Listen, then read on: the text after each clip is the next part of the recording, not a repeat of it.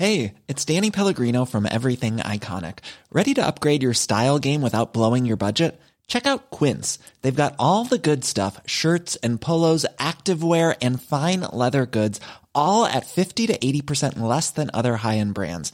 And the best part? They're all about safe, ethical, and responsible manufacturing. Get that luxury vibe without the luxury price tag.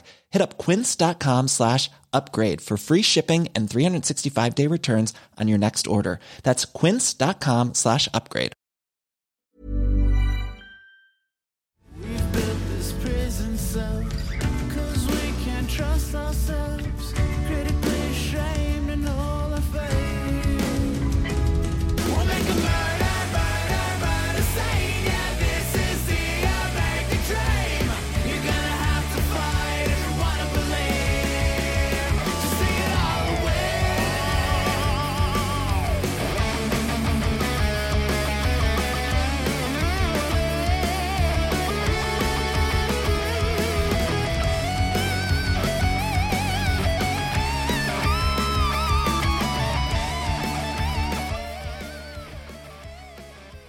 Sais pas si tu as vu cette semaine un article qui est passé, euh, ça, fait, ça fait grand bruit dans, dans les journaux québécois. Un homme euh, qui a intervenu dans une bagarre dans un bar. Euh, je ne peux pas dire la ville à quelque part. Il est intervenu. Si? Je voulais arrêter sûrement deux gars qui se battent, puis Ok, ok. les arrêter là. Puis ça, c'était ici? Je sais pas où. Je me souviens juste de l'article qui est sorti cette semaine, qui est assez euh, traumatisant. Ils l'ont menacé. Ils ont dit Ouais, ben toi, tu veux t'occuper de ça, mon homme? On va venir te repogner. Attends La police? Non, les gars avec qui il est intervenu. Ça reste comme ça pendant 3-4 jours, je sais pas combien de temps. Il reçoit des messages textes comme quoi On s'en vient à soir, mon homme. On s'en vient de passer à soir. Au bar ou chez lui? Chez eux. Oh. Le gars arrive 3-4 heures du matin, il est en bobette dans son lit. Il entend un char arriver dans la cour, c'est eux autres. Ça sort, ça commence à. prend sa carabine, s'en va dehors. Unload, je sais pas combien de coups. Il y en a un qui passe à travers la tête du gars, à travers son crâne. Ils ont dit qu'il y avait des séquelles. Fait que c'est quoi? C'est une défiguration? C'est-tu euh, est devenu légume? Euh, Who knows? Mais lui été blessé assez sérieusement. Il y a une des balles qui est passée. Parmi les balles qu'il a envoyées, une qui a traversé la rue puis qui a ramassé un jeune de 9 ans Ah! dans sa cuisse. Fuck. Ça, c'est arrivé au Québec. Ça, c'est arrivé au Québec. Attends l'histoire. Là, ça s'en va en cours. Ils veulent mettre ce gars-là en prison pendant 10 ans parce que il a été négligent avec son arme à feu, déchargé une arme à feu de manière négligente. Puis là, moi, ce que je me disais en lisant ça, c'est juste, Hey, ça pourrait être n'importe quel de nous autres, ce gars-là. là. Ouais. Ça pourrait être n'importe quel. là. Le gars qui voulait bien faire, qui a vu une bagarre, qui voulait juste sûrement se séparer, que là, il te tombe d'en face, puis ouais, puis tu sais pas, toi, avec qui t'as affaire. là. Tu sais pas c'est qui ces cabochons-là. Tu veux bien faire, tu veux un peu comme lui, là. Puis finalement, man, 4-5 jours. Puis là, ça devient que ça te menace, puis sort son gun? Pourquoi il n'a pas appelé la police? Ben là, c'est ça la question. À dire, s'ils arrivent chez vous, sont dans ta cour, c'est quoi ta marge de manœuvre Non, non, pour écoute, appeler une police? Tu- Deuxième question. Moi, je suis avec lui de se S'ils font défendre. la menace, Ouais. puis que tu appelles la police, ils vont te dire des rappeler quand il est dans le cours. Ouais. Fait que c'est pour ça que je te dis que moi, j'ai vu tout ça avec un angle de gars en région, parce que le temps d'intervention, c'est 15 à 18 minutes pour le Moi, 911. Moi, je suis pas contre Je le dis, gars avec la carabine. Tu fais quoi? C'est juste que quand tu. Moi, si par exemple, on doit faire quelque chose parce qu'il y a un enfant a été blessé. L'enfant n'est pas mort, right? Il était blessé? Blessé, ouais. OK. Non, c'est tragique, on s'entend. C'est tragique. ça On doit faire sens. quelque Je chose. t'excuse pas ce gars, mais tu dis ça pourrait être n'importe qui. Ça pourrait. Puis quand on rentre quelqu'un en prison, je veux qu'on rentre des gens qui vont être un danger pour le monde à l'extérieur. Dans tout ce scénario-là, les personnes qui sont les plus dangereux pour la société, c'est les gars qui ont arrivé dans son cours. Ouais. Puis là, lui, il est en cours, dans le fond, il essaie de se défendre, lui, il est dévasté de ça. Puis il se sentait mal d'avoir touché un enfant. Jamais j'aurais voulu, tu sais, de savoir que j'aurais blessé un enfant à travers ça. C'était vraiment une malchance incroyable. Mais encore là, je reviens, c'est quoi l'alternative? C'est quoi ton alternative quand tu es face à une menace de ce niveau-là, une menace pour ta vie?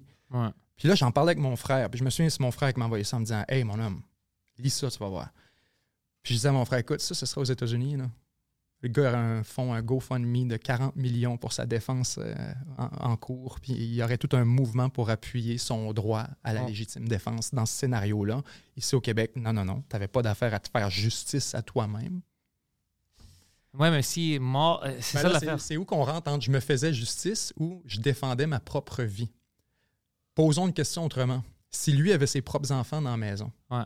si toi, tu ta femme enceinte, malade, des parents âgés, quoi que ce soit, si toi, tu es l'homme responsable du domicile qu'il y a derrière cette porte, puis qu'il y a du monde qui viennent pour te tuer Je fais tout ce que je peux pour et le qui tuer. ont déclaré leur intention de te tuer. Écoute, moi, personnellement, je fais tout ce que je peux pour les tuer avant qu'ils me tuent. je me demande dois pas des ma famille. de poser dans ma cour. Ouais. C'est ça, je te dis qu'à un moment donné, il y a des affaires comme ça là, que tu vois passer, que tu dis, ouais, le monde est, le monde est tough, le monde est rough, puis des fois, il faut pas être naïf. Mais c'est ça. Et, et lui, en plus, il avait cette. euh, Puis quand je vois ça, que l'idéologie ne termine pas avec son mort. Le gars est mort, tu penses que ça va terminer avec lui.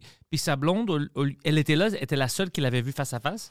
Au lieu de dire c'est lui, il est habillé comme ça, oh, allez le trouver. Je veux pas vous parler, j'aime pas les policiers, puis je veux pas profiler, euh, je veux pas aider à la euh, profil racial.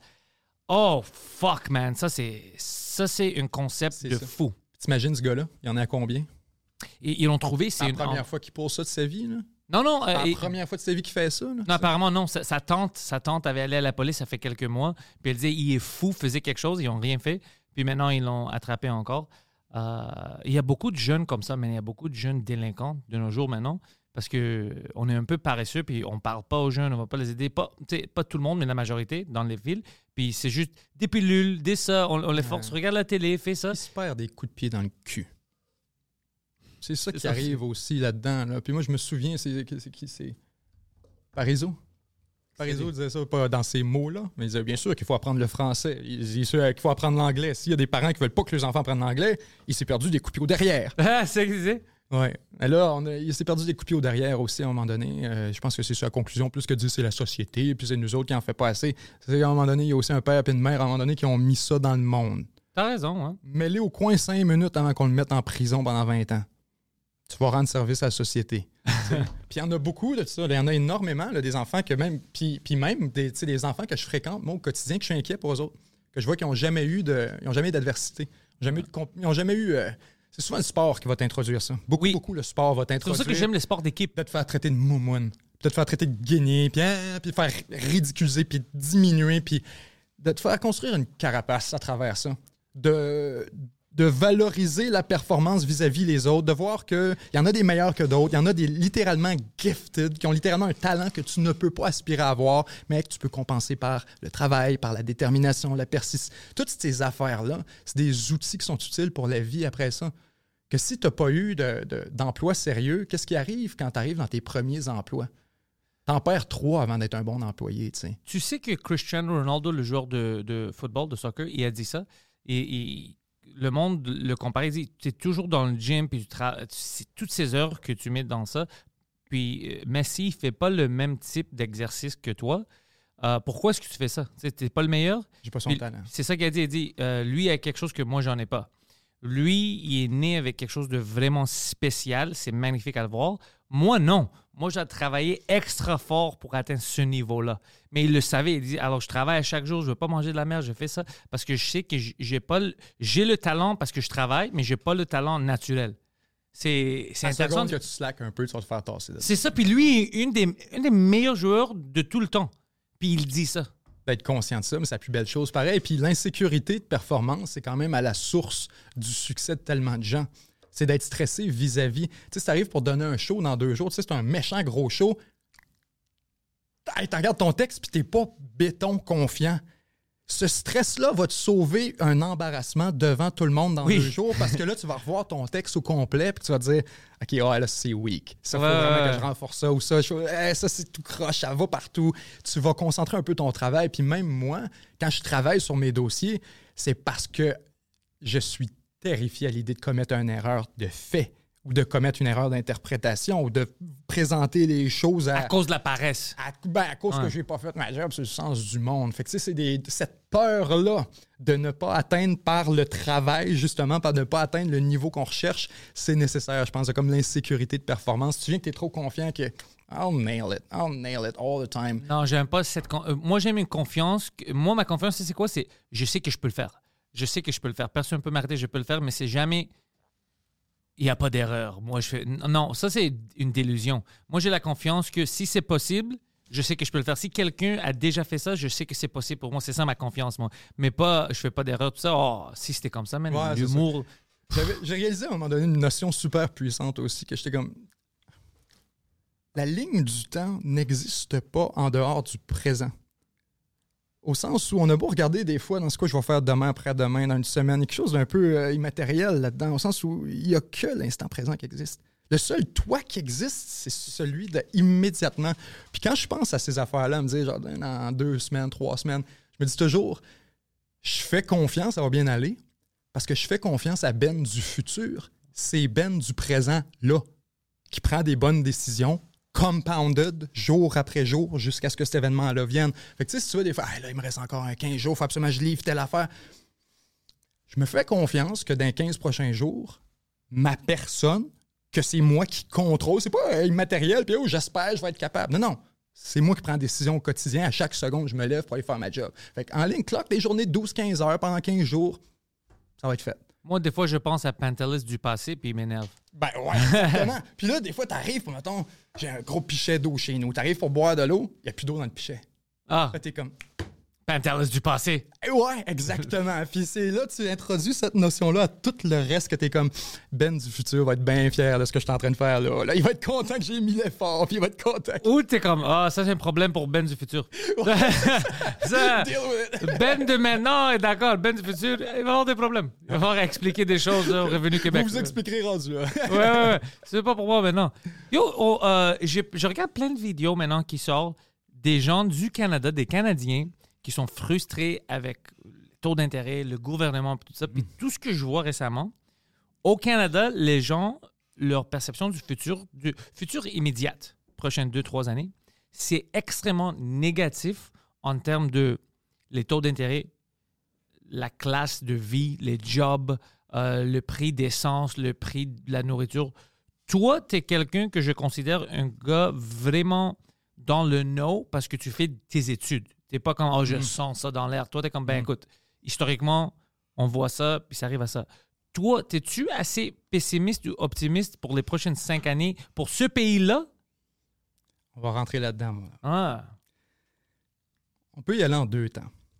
D'abord, moi, je pense que c'est. J'ai donné une conférence là-dessus au complet, en fait, sur ce sujet précis-là, savoir l'impact des taux d'intérêt sur les 20-30 prochaines années, puis les phénomènes géopolitiques derrière ça. Faut comprendre d'abord qu'est-ce qui a rendu possible ces taux d'intérêt très bas-là. C'est quoi des taux d'intérêt très bas? C'est que l'argent circule. L'argent est disponible, tu peux en avoir n'importe où, on la reproduit, elle se multiplie. Toi, tu prends 10 avec ton 10, tu peux emprunter 50, avec ton 50, tu peux en emprunter 500. Tout est collatéralisé à l'infini, puis tout finit par être, au bout de la ligne, financiarisé. l'argent est, est cheap à avoir. L'argent est cheap, facile à avoir. Tu veux financer un projet, c'est facile, ça donne de l'énergie à l'économie. Maintenant, oui, c'est quoi qui arrive quand ça en a trop de ça? L'inflation. Parce qu'au bout de la ligne, tout le monde a de l'argent dans les poches, ben on bête sur le même café, une quantité limitée de café. Mais là, ben moi, je à donner une pièce, deux, trois, quatre, cinq. Mais si la limite d'argent que tu as dans les poches, c'est 20, puis que moi, c'est 25, le plafond, c'est 25 pièces. Hmm. C'est ça qui se passe avec les maisons. C'est ça qui se passe avec les actions. C'est ça qui se passe avec tout ce qui n'est pas produit. Pourquoi? Parce que c'est quoi, dans le fond, la mondialisation? Puis qu'est-ce qui nous a permis de faire ça dans les 40 dernières années? Que là, on pompe de l'argent depuis, disons-le, là, depuis les années 90-2000, que les taux d'intérêt sont extrêmement faibles. Depuis 11 septembre 2001, depuis les événements du 11 septembre, que le gouvernement américain a craché les taux d'intérêt à pratiquement zéro pour être capable de renforcer puis de solidifier l'économie américaine. Il y avait eu quelques scandales corporate aussi avant ça qui Ouais, avaient shaké Enron. ouais, j'étais prêt à dire. qui avait shaké beaucoup la confiance du monde. Mais bref, quand ça, ça arrive, on baisse les taux d'intérêt, là, ça fait 20 ans, 25 ans que c'est comme ça. Pourquoi les prix n'ont pas augmenté pendant ce temps-là? Même s'il y avait de l'argent. C'est parce que en même temps qu'on a fait ça, à partir des années 80, 90, 2000, 2010, 2020, toute cette période-là, ça a été la mondialisation. Ça a été que là, on s'est dit, pourquoi nos prix n'augmentent pas? Ben, non seulement j'imprime de l'argent à gauche et à droite, mais là, les jeans qu'on fait faire à quelque part à Mississauga, on va les prendre, on va les envoyer en Inde, au Bangladesh, au Vietnam, au Cambodge. Soudainement, ton jean que tu payais 60$, piastres, tu vas le payer 11$, piastres, 20$. piastres. Donc, on ne se rend pas compte pendant 30, 40 ans de l'inflation qu'on est en train de créer, puis de, de la bulle majeure spéculative qu'on est en train de créer, que normalement, on aurait observé à travers l'augmentation des prix réels. Chars, etc. Vite. Mais Ouais. maintenant, on le voit pas parce que ça Non, prend des années. mais C'est parce qu'on est en train d'externaliser pendant 40 ans tous nos coûts. Tous les coûts qu'on avait, la main-d'œuvre, les coûts environnementaux, les coûts. Tu veux construire une usine, tu veux le construire, prend du terrain, pas à peu près, puis ça te prend, tu comprends? On a passé d'une économie manufacturière à une économie de biens-services. Une service, on, on se coupe des cheveux, puis on, on- fait des émissions de TV, puis on fait des podcasts. C'est ça notre économie essentiellement. À partir du moment où tu as ça, où là, ça fait 40 ans que tu peux pomper l'argent autant que tu veux, tu vois pas l'erreur. Il n'y a rien qui se passe. Les prix ne montent pas. À part où? À part ce que tu ne peux pas réduire les coûts en externalisant par la mondialisation l'immobilier, la bourse. Les prix peuvent juste monter par en haut. Tu ne peux pas baisser le, coût de production de ton action en exportant Pepsi à- au Bangladesh. Pas de même, ça marche. Au contraire, parce qu'ils ont mondialisé, sont plus rentables, soudainement, l'action. Là, tu pompes de l'argent dans quoi? Il y, a, il y a seulement deux secteurs où tu peux l'observer à peu près. C'est le marché boursier, c'est le marché immobilier. Fait qu'à partir de 2000, tu vois essentiellement ça aux États-Unis, la crise des subprimes qui se construit en background parce que ça va bien, les prix montent pas, il n'y a pas d'inflation, c'est 1-2% puis pourtant notre taux d'intérêt est à zéro. C'est du jamais vu. Parce qu'on externise tous les coûts. Tu vas à l'épicerie, non, non, ça coûte pas plus cher. Tu achètes un char, il coûte pas plus cher. Mais non, il est fait au Mexique. Maintenant, arrive la crise immobilière de 2008-2009 qui se passe rapidement à cause de ça, d'une crise immobilière à une crise boursière, financière, mondiale. Et là, soudainement, les Américains, OK, là, on réalise qu'il y a un problème. On essaie de remonter les taux. Immédiatement, on a plongé le pays, aux États-Unis, en fait, la communauté internationale, dans un stall économique immédiat. Dès qu'on a commencé à remonter les, les, euh, les taux légèrement, il y a un terme, d'ailleurs, il y a- il y, a un terme qui avait été inventé pour ça à ce moment-là. Il appelait ça le, le, le- le temper tantrum. Euh, parce que le, le- la- le gouvernement américain avait essayé de temper ses achats de bonds, donc de ralentir, Ah ouais. et le marché avait réalisé. Ça avait été la panique au village. Et là, le gouvernement américain avait comme réalisé Wow, hmm, OK, on peut peut-être pas augmenter les taux. Donald Trump arrive, 2010, 2016, 7, 8, 19. Trump se battait avec la Fed pour faire baisser les taux. Elle disait Baissez les taux, vous êtes des clowns, il faut que vous baissiez les taux, on n'a pas d'inflation, blablabla. La Fed, elle, de son côté, voyait quelque chose d'anormal. Bref, quand ça finit par exploser, là, on a un rattrapage. Alors, qui avait raison? La Fed dans son... ou, ou Trump? Personne n'avait raison. C'est pas ça. censé Parce que manipuler les taux d'intérêt pour des, des- des raisons euh, purement économiques puis électorales au bout de la ligne. Mais c'est ça. Trump était essentiellement dans une, dans une notion de ça va bien, pourquoi qu'on les baisserait pas plus qu'ils sont là? Puis eux, ils avaient comme, écoute, on pense que ça va aller mal, alors on... Ben, c'était pas on voit que ça va mal, mais ça va venir, il faut que tu remontes. À un moment Ah. donné, il y, a une- il y a un- il y a un taux naturel d'intérêt que c'est pas normal que ce soit à 0 Fais juste penser à ça. Le marché fait 7, 8, 10% par année. Tu peux emprunter à 2-3% Tu peux emprunter puis rentrer dans le marché, ouais. Mais aller emprunter un million, je mets un million sur le marché, il me coûte 3% 30 000 par année en intérêt. Le marché m'en donne 80. Tu comprends? Puis là, tu as des firmes, des hedge funds au complet qui se fondent uniquement sur cette idée-là. Elles disent, OK, on ramasse l'argent à tout le monde, puis on construit le plus gros fonds possible, on le collatéralise, puis on va chercher autant d'assets, et tu deviens des géants. Pourquoi je t'amène à la mondialisation?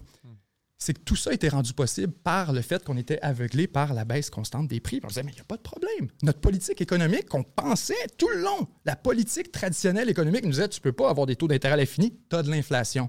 Là, on était rendu à développer depuis les 5-6 dernières années ce qu'on appelait la nouvelle théorie monétaire, the New Monetary Policy, que l'idée, c'est euh, New Monetary euh, Theory, que l'idée, c'était euh, la théorie monétaire moderne, pardon, qui disait que tu peux imprimer de l'argent à l'infini, ça n'a pas d'importance tant et aussi longtemps que ton pays est stable.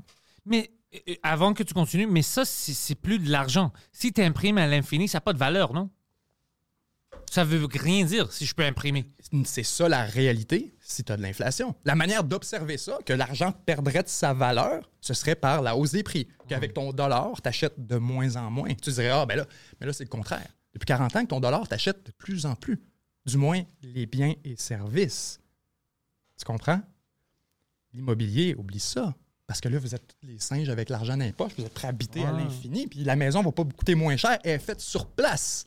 Tu comprends? Tu ne peux pas délocaliser ça. Il y a une limite au gain d'efficacité que tu peux faire. Qu'est-ce qui, a été- qu'est-ce qui a rendu tout ça possible? Cette mondialisation-là des 40 dernières années, 30 surtout, disons-le, c'est l'effondrement de l'URSS. C'est que pendant, on en parlait, dernier podcast, pendant 50 ans, depuis 1945 jusqu'à 2000 1990, tu as deux pôles mondiaux. Tu as une compétition. Tu as deux alternatives qui font un effort pour battre le suivant. À partir de 1990, quand l'URSS s'effondre, Les Américains sont au sommet du monde, font ce qu'ils veulent. Il n'y a plus de compétition. Et là, soudainement, c'est la mondialisation. Là, soudainement, le monde entier devient ton marché. Et c'est à partir de ce moment-là qu'on signe la Chine dans l'OMC, l'Organisation mondiale du commerce, qu'on dit, OK, la Chine, là, on vous introduit à la table des nations pour le commerce international. À partir de ce moment-là, c'est là qu'on commence à envoyer toutes nos affaires en Chine. C'est là que Dollarama devient une succursale chinoise. Puis c'est là, c'est grâce à ça, à ce mouvement des années 90, après la chute de l'URSS, où ce que là, on a 100 quelques pays à venir investir, puis à venir, tu comprends, aller tirer le jus, puis des ressources, puis de la main-d'œuvre. Donc, ça, pendant 30 ans, ça a donné un essor incroyable à l'économie de l'Amérique du Nord, de l'Europe, de tous ceux qui pouvaient profiter un peu de, ce, de cette mondialisation-là, qui avait du cash imprimable pour dire, m'acheter tes affaires, puis le système fonctionnait bien. Tout ça marche bien. À partir du moment où la mondialisation se renverse, parce qu'on s'entend, ce qui a permis ça, c'est qu'il n'y avait personne pour t'empêcher de mondialiser. Que les Américains veulent ouvrir une corporation chez vous. Tu peux pas les empêcher. C'est comme ça que le monde Ouais. fonctionne. Tu comprends? C'est le libre-échange. Ça, ça avantage énormément les Américains, puis la culture occidentale. Une fois que la Chine rentre dans le scénario, que la Russie, l'Inde, les puissances émergentes, le BRICS, etc., autour de 2010 à peu près, là, soudainement, on commence à lancer un hosto de gros singe d'un roue de la mondialisation. Parce que là, soudainement, non seulement la mondialisation arrête de progresser, donc on arrête de réduire nos coûts, elle se renverse. On se met à prendre les coûts qu'on avait envoyés à l'extérieur. Puis au lieu de prendre le premier choix qu'on avait en termes de cost, ben, on va le mettre au deuxième, au troisième, au quatrième. C'est le nearshoring, le friendshoring et le homeshoring. C'est-à-dire, on ramène notre production ici. Pourquoi? À cause des risques géopolitiques. Et c'est là qu'on arrive sur l'inflation et les taux d'intérêt. Dans un environnement, tu comprends, toutes les corporations, toutes les industries, toutes les productions manufacturières sont forcées à faire face à des coûts qui augmentent sans cesse à travers la main-d'œuvre, la démondialisation, mais aussi les coûts d'énergie, les différents intrants, l'inflation, etc. Et là, soudainement, eux autres, la baisse des prix constante, elle est arrêtée. Pire, elle est renversée. Là, on confronte c'est quoi qu'on a créé? Là, on confronte non seulement, et c'est là que je te dis que tout le monde a tort, puis ça, j'avais créé un documentaire au complet là-dessus en passant, qui s'appelle L'effondrement du système mondial raconté, où on part depuis la naissance vraiment de ce système-là, les premières banques, puis les premiers billets de banque, puis comment ça a dégénéré, et comment on est... que- Pour montrer que on arrive vraiment dans un cycle différent. Parce que ce qu'on a connu dans les 40 dernières années, où ce que là, ah, petit ralentissement économique, on a charpompé de l'argent, puis ça va être correct, cette formule-là ne fonctionne plus. Là, si on en a un, là, un ralentissement économique, là, là, le bordel est pogné. Là. Là, on a de l'inflation. Là, la hausse des coûts. Là, on démondialise. Fait que là, toutes nos entreprises s'arrachent les cheveux de sa tête. OK? Là, comment on fait pour régler le problème à partir du moment qu'on est rendu là? Ça, c'est la question. Tout le monde se pose. La réalité, c'est qu'on rentre dans un cycle qui va durer aussi longtemps que la démondialisation va durer. Ce qui a rendu possible ces taux d'intérêt bas et cette inflation carrément nulle, c'est l'inexistence d'une alternative géopolitique aux Américains. C'était une Pax Americana qui permettait de faire des affaires à, outrance. À partir du moment où tu résorbes ce phénomène-là, là, soudainement, l'argent que tu pompes dans le système contribue à une inflation qui existe déjà. Et tu n'as plus cet effet-là de baisse des prix pour nullifier ton pompage d'argent et de faire. Toi, tu regardes les résultats, tu regardes les chiffres, tu dis, mais il n'y a pas d'effet. On vient d'inventer une nouvelle théorie monétaire, hosto. On est capable de pomper de l'argent sans. Il n'avait pas vu cette dimension supplémentaire-là. Qu'est-ce qui rendait tout ça possible? C'est ces deux faits-là. Mondialisation et, deuxièmement, évidemment, le progrès technologique. Depuis les années 90, c'est quoi? C'est les ordinateurs, c'est Internet, c'est tout ça. Imagine à quel point ça a permis des gains d'efficacité et de productivité Ça facilite plein de choses. et ça fait baisser les prix. Là, on arrive dans une nouvelle époque. C'est plus que juste ah, deux, trois ans. puis- C'est 10 ans, c'est 20 ans, c'est 50 ans, c'est peu importe la durée de ce cycle géopolitique qui va créer des nouveaux blocs à travers le monde, qui va forcer tout le monde à augmenter le coût parce qu'ils ne peuvent plus prendre leur premier choix.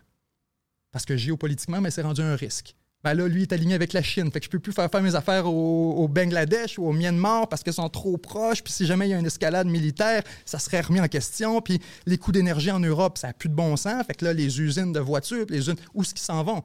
Ils se déménagent au Canada à coût de 10, puis 15, puis 20 milliards de dollars. Ah ouais? C'est des sommes absolument stupides. Là, les microconducteurs, on est en train de construire, semi-conducteurs euh, aux États-Unis, des usines. C'est des usines à 10-12 milliards par usine. C'est des pièces d'infrastructure qu'on peut difficilement imaginer la complexité. C'est un programme spatial dans une usine Ouais, ouais. essentiellement, une usine de semi-conducteurs. Et là, c'est ça. On est en train de reconstruire à partir de Taïwan parce qu'on stresse avec Taïwan. On veut ramener ici. Ça coûte quelque chose, tout ça. Et là, ben, ça fait quoi? Ça fait augmenter les prix en même temps qu'on confronte tout ça. Fait que si vous me parlez des taux d'intérêt, ben, c'est pas sur le bord de se régler. C'est pas sur le bord de se régler. Et c'est triste. Je dis tout ça, j'ai l'air d'un extraterrestre parce qu'on a vécu dans une anormalité historique. Depuis 40 ans, 30 ans, on est dans une période anormale. On est dans une exception de l'histoire où les taux d'intérêt ont été anormalement bas en raison d'un contexte géopolitique très précis.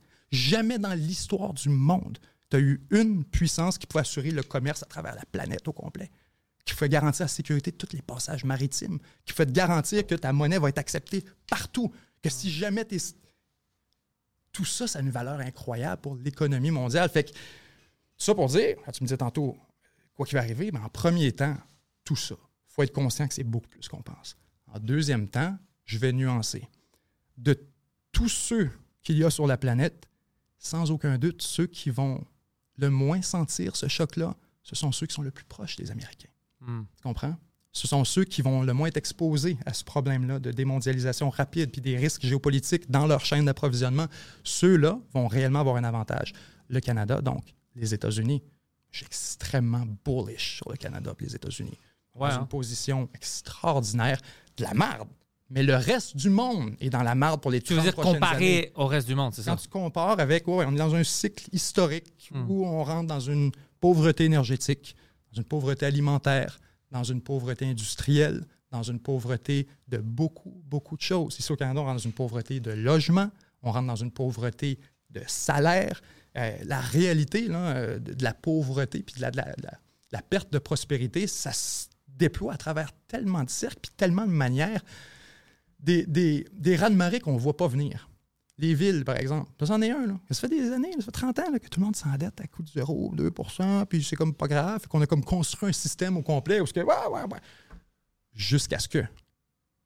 Jusqu'à ce qu'on soit confronté à tout ça. Le monde oublie. là. Quoi qui s'est passé dans les années 90, avant le début de ce cycle-là? C'était quoi le gros débat au Québec? C'était le déficit zéro. Parce qu'on paranoïait sur notre dette parce que tu la payes pas à 3 tu la payes à 10, puis 12, puis 15. Hey, mon homme, là, là, tu trouves c'est cher emprunter 350 000 à acheter un taudis à Montréal? Va chercher 350 millions, voir, pour financer ton programme d'aide alimentaire. De... Ouais, fait que là, les gouvernements se mettent à réfléchir différemment, puis là, les taux de financement deviennent, ça n'a aucun sens. Donc, la, perte de prospérité, c'est ça aussi. C'est que normalement, euh, on les sent pas vraiment, les chocs. La marée baisse, on fait rien que se jacker un peu plus par en haut, on- nous autres, on change jamais. Mais là, la marée baisse, on va baisser avec pour la première fois. Fait que dans le contexte mondial, on est bien parce qu'on est dans un pays avec des ressources, on est dans un pays où les risques géopolitiques sont extrêmement limités, on a une position géographique.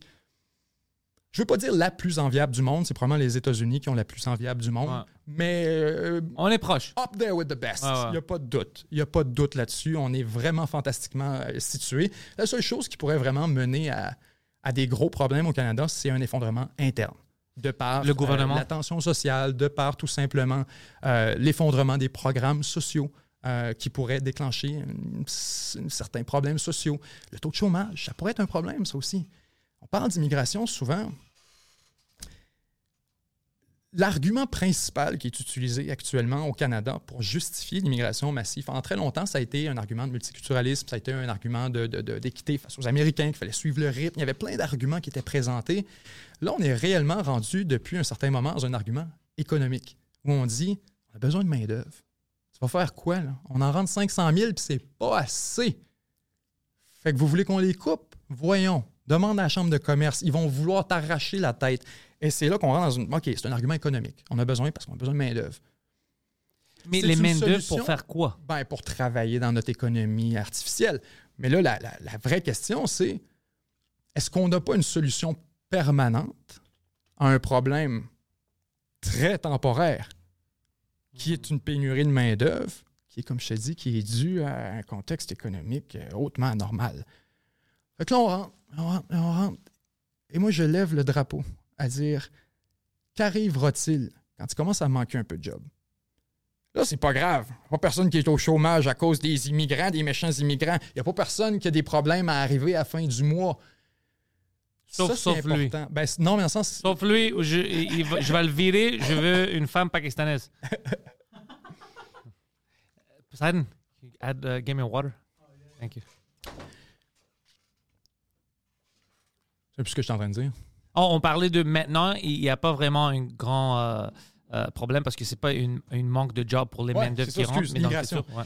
À partir du moment où tu commences à avoir un problème, c'est un des gros contributeurs à la difficulté sociale d'a- d'accueillir des quantités massives d'immigrants, c'est quand les gens commencent à, à sentir qu'il y a des, des difficultés économiques introduites par ces gens-là. En Europe, il n'y a pas eu de problème, tant il y a aussi longtemps que ça allait bien. Ouais. On n'a pas eu de, de- de rétroaction, il n'y a pas eu vraiment de, de- de retour de flamme à l'arrivée massive de migrants largement économiques dans l'espace de la, de la zone de l'Union européenne euh, parce que ça allait correct.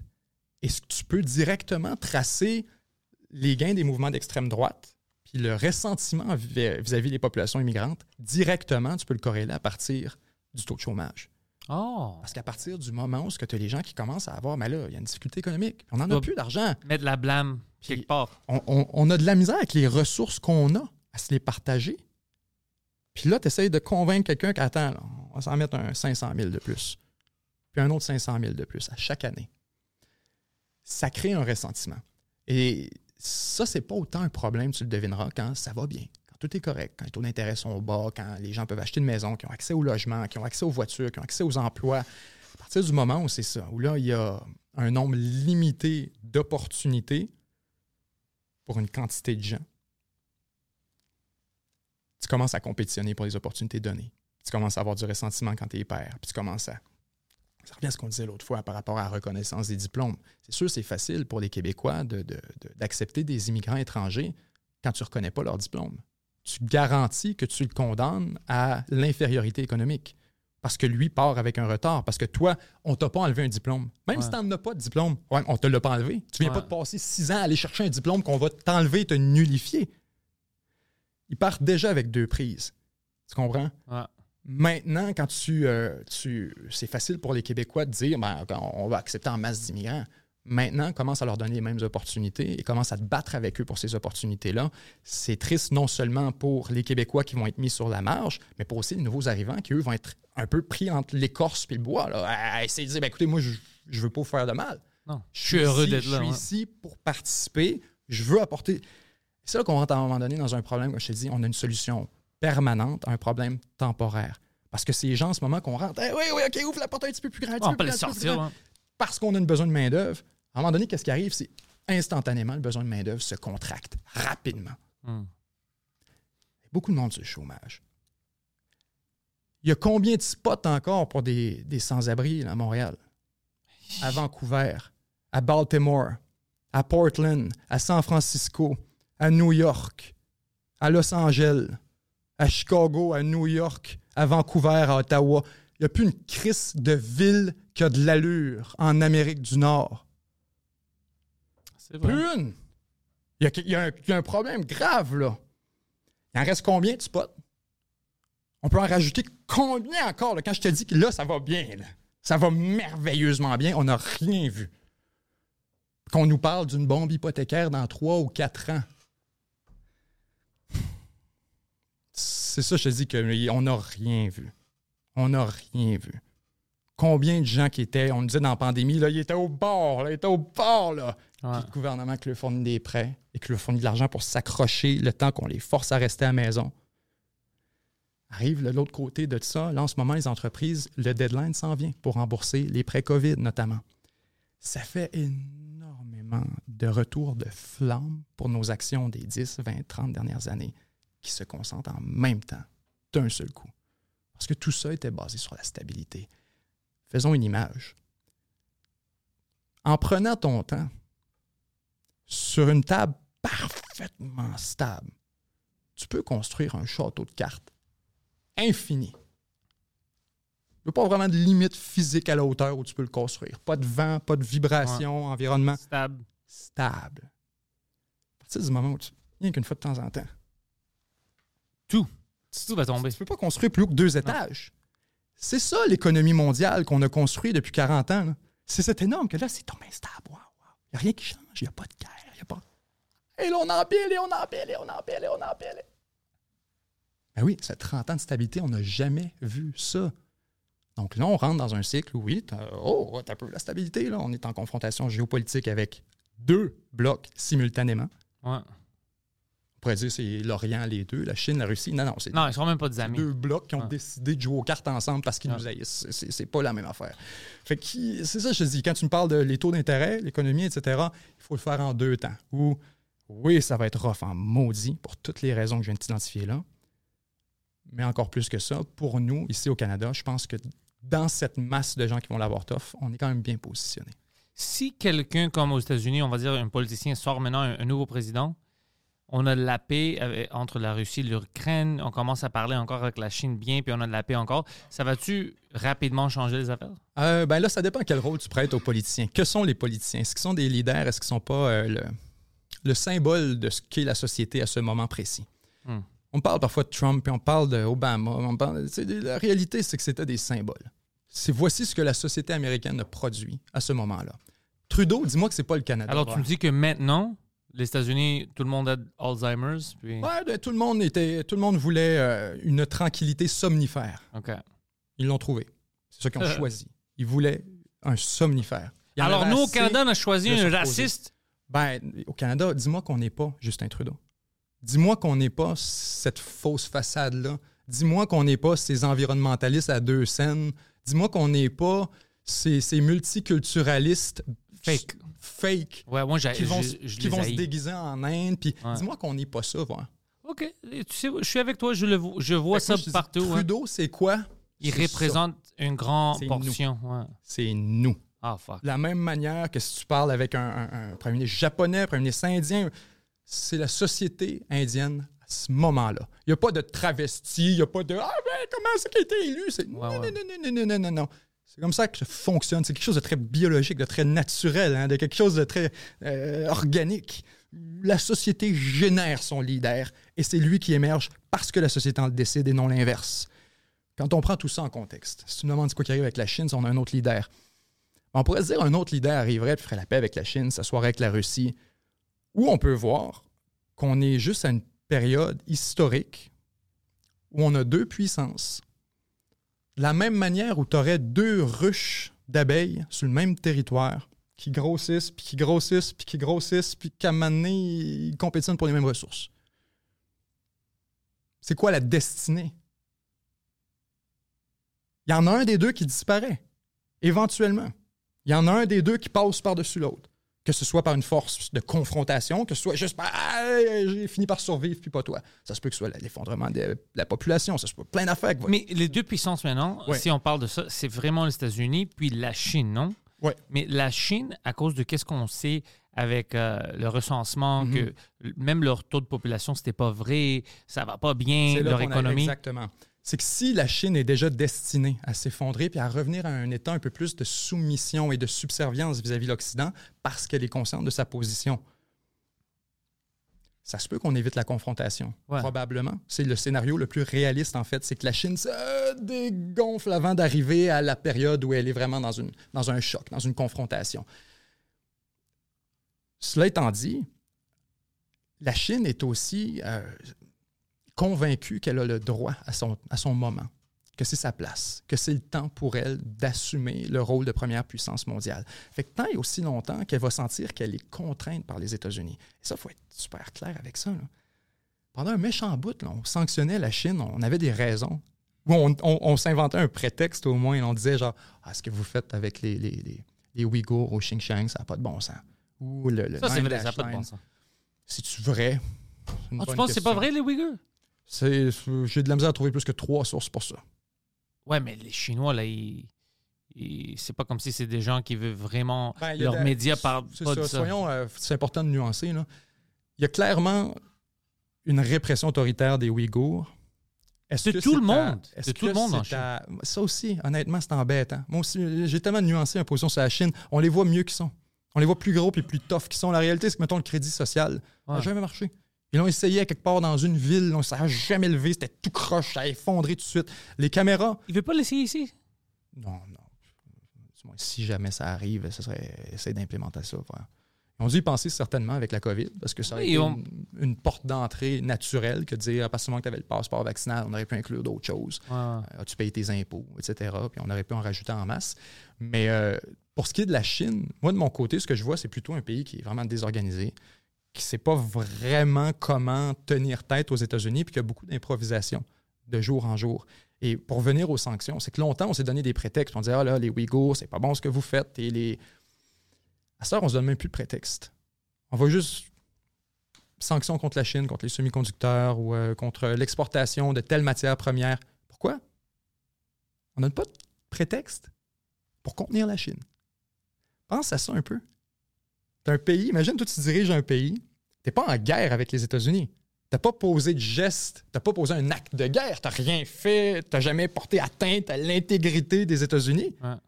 Puis là, tu te fais sanctionner, puis, puis là, ils m'interdisent d'avoir accès à des affaires essentielles. là. Pour la Chine, mets-toi dans ses. Elle, dans sa tête, elle a rien fait. Rien fait. Et elle le dénonce souvent, ça.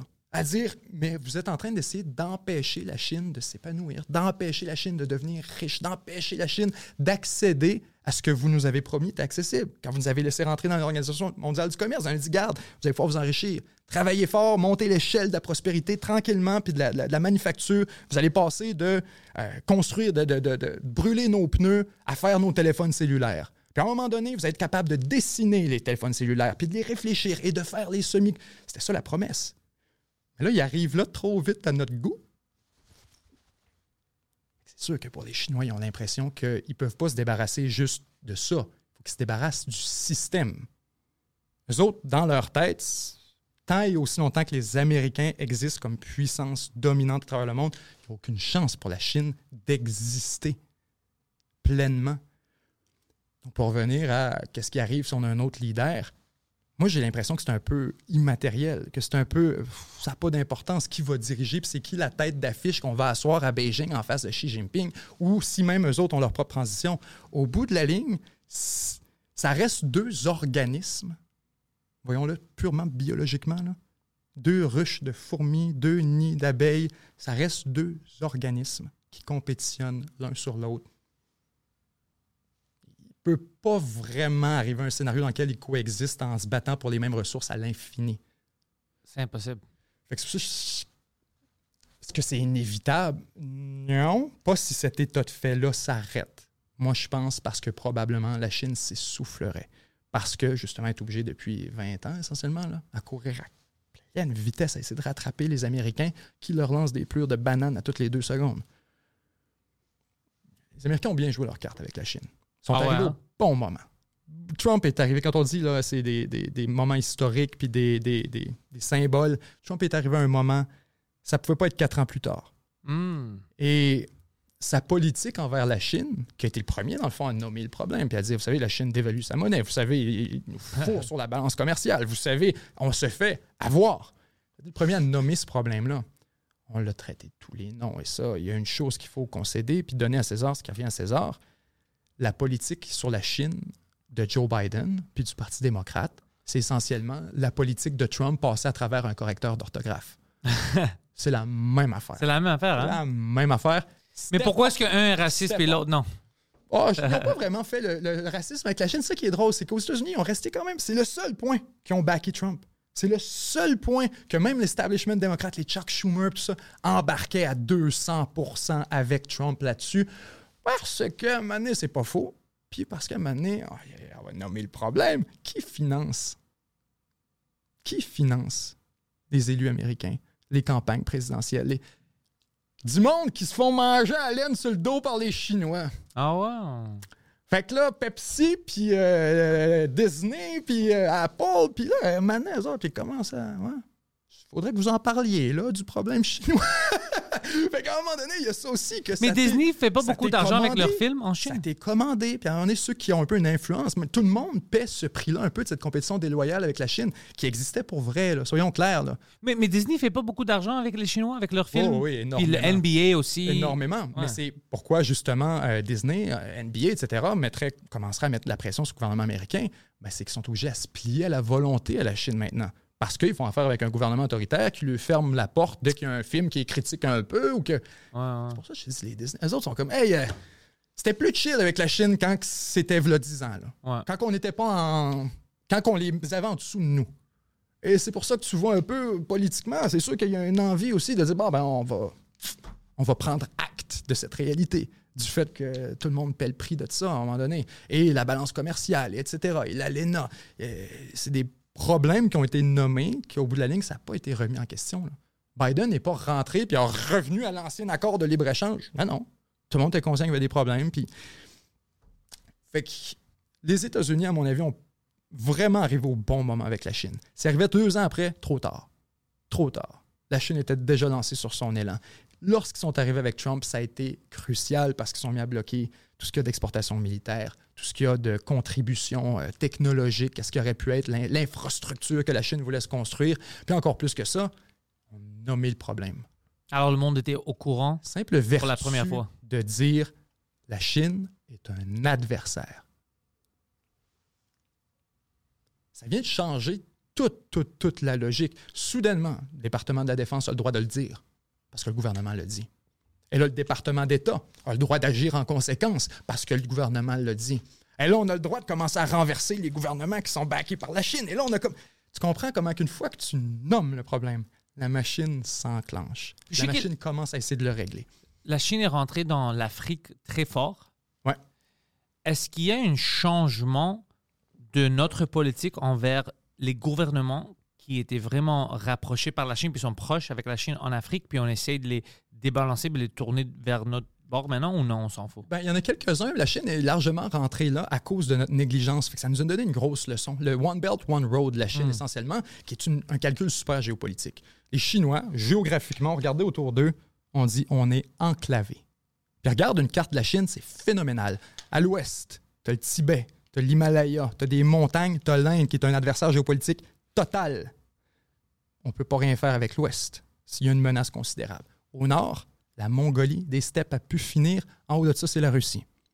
À l'est, le Japon, la Corée du Sud, Taïwan, Philippines, Vietnam, tous des alliés américains avec des ententes de défense réciproques. Comme quoi, non seulement c'est littéralement une constellation de bases militaires américaines à ta porte. C'est comme si on avait une base chinoise à Cuba, aux Bahamas, à Guam, à Hawaï. Tu comprends? Ouais, ouais. Qu'on était enclavé par des bases militaires. Le calcul serait, oh mon Dieu. Puis l'économie chinoise, c'est quoi? La Chine, c'est une grosse usine. Une grosse usine. Elle ramasse la scrap qu'on y envoie, les matières premières, l'énergie, peu importe ce qu'on est, puis elle le transforme, puis elle le renvoie à travers le monde en assumant les coûts environnementaux, puis les coûts énergétiques, puis les coûts sociaux, etc. Ça, c'est ce que fait la Chine depuis 30 ans. Elle exporte. Elle est dépendante des exportations. Dépendante. 80% ça s'en va soit en Amérique du Nord, soit en Europe. Fait les routes commerciales maritimes sont absolument essentielles pour la Chine. Ça ne peut pas se passer. Si jamais tu y empêches d'envoyer ces navires, de partir de Beijing, puis là, tu décides que non, blocus naval, mon homme. On décide qu'on est en conflit avec la Chine, blocus naval, on installe des, navires à Taïwan, en Corée du Sud, au Japon, on fait un- un- une ligne entière, puis on t'empêche de passer. Qu'est-ce que tu fais? On n'a même pas besoin de tirer un coup, ton économie s'effondre en dedans de deux semaines. Ça, les Américains ont réalisé ça. Euh, les Chinois, pardon. Puis quand les Chinois ont réalisé ça, est arrivé donc One Belt, One Road, qui était l'idée de dire il faut qu'on brise ce monopole-là, il faut qu'on brise ce carcan qu'on a autour du cou qui nous empêche de nous développer et qu'on sécurise des routes commerciales à nous, qui nous appartiennent, sous notre contrôle. Là, les Chinois ont regardé la carte et se sont dit OK, qu'on passe par là, là, là. Ils sont fait une espèce de trajet en sautant d'une destination à l'autre jusqu'à leur destination d'exportation, l'Europe, les États-Unis. Ils se sont dit OK, fait qu'on va se construire un port ici, au Bangladesh. Après ça, ça va nous prendre un- un- une autoroute puis un chemin de fer ici au Nigeria. Après ça, ça va nous prendre. Fait qu'ils sont comme fait leur trajet sur la carte Après ça, ils sont allés voir ces pays-là, puis ils ont financé les projets. C'est là que ça devient important. Quand je t'ai dit, c'est de la négligence un peu du côté des États-Unis puis de l'Occident, c'est que nous autres, de notre côté, on n'est pas des cabochons. C'est ça la différence un peu entre la, entre la Chine puis euh, l'Occident sur l'aspect financier de la chose. C'est que nous autres, on ne drive pas nos décisions financières à partir de géopolitique.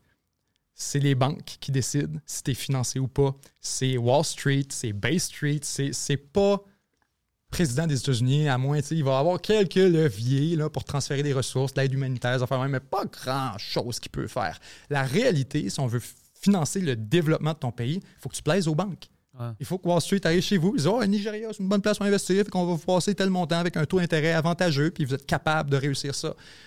Maintenant, les Chinois, eux autres, font pas ce calcul-là. C'est un calcul purement politique puis géopolitique.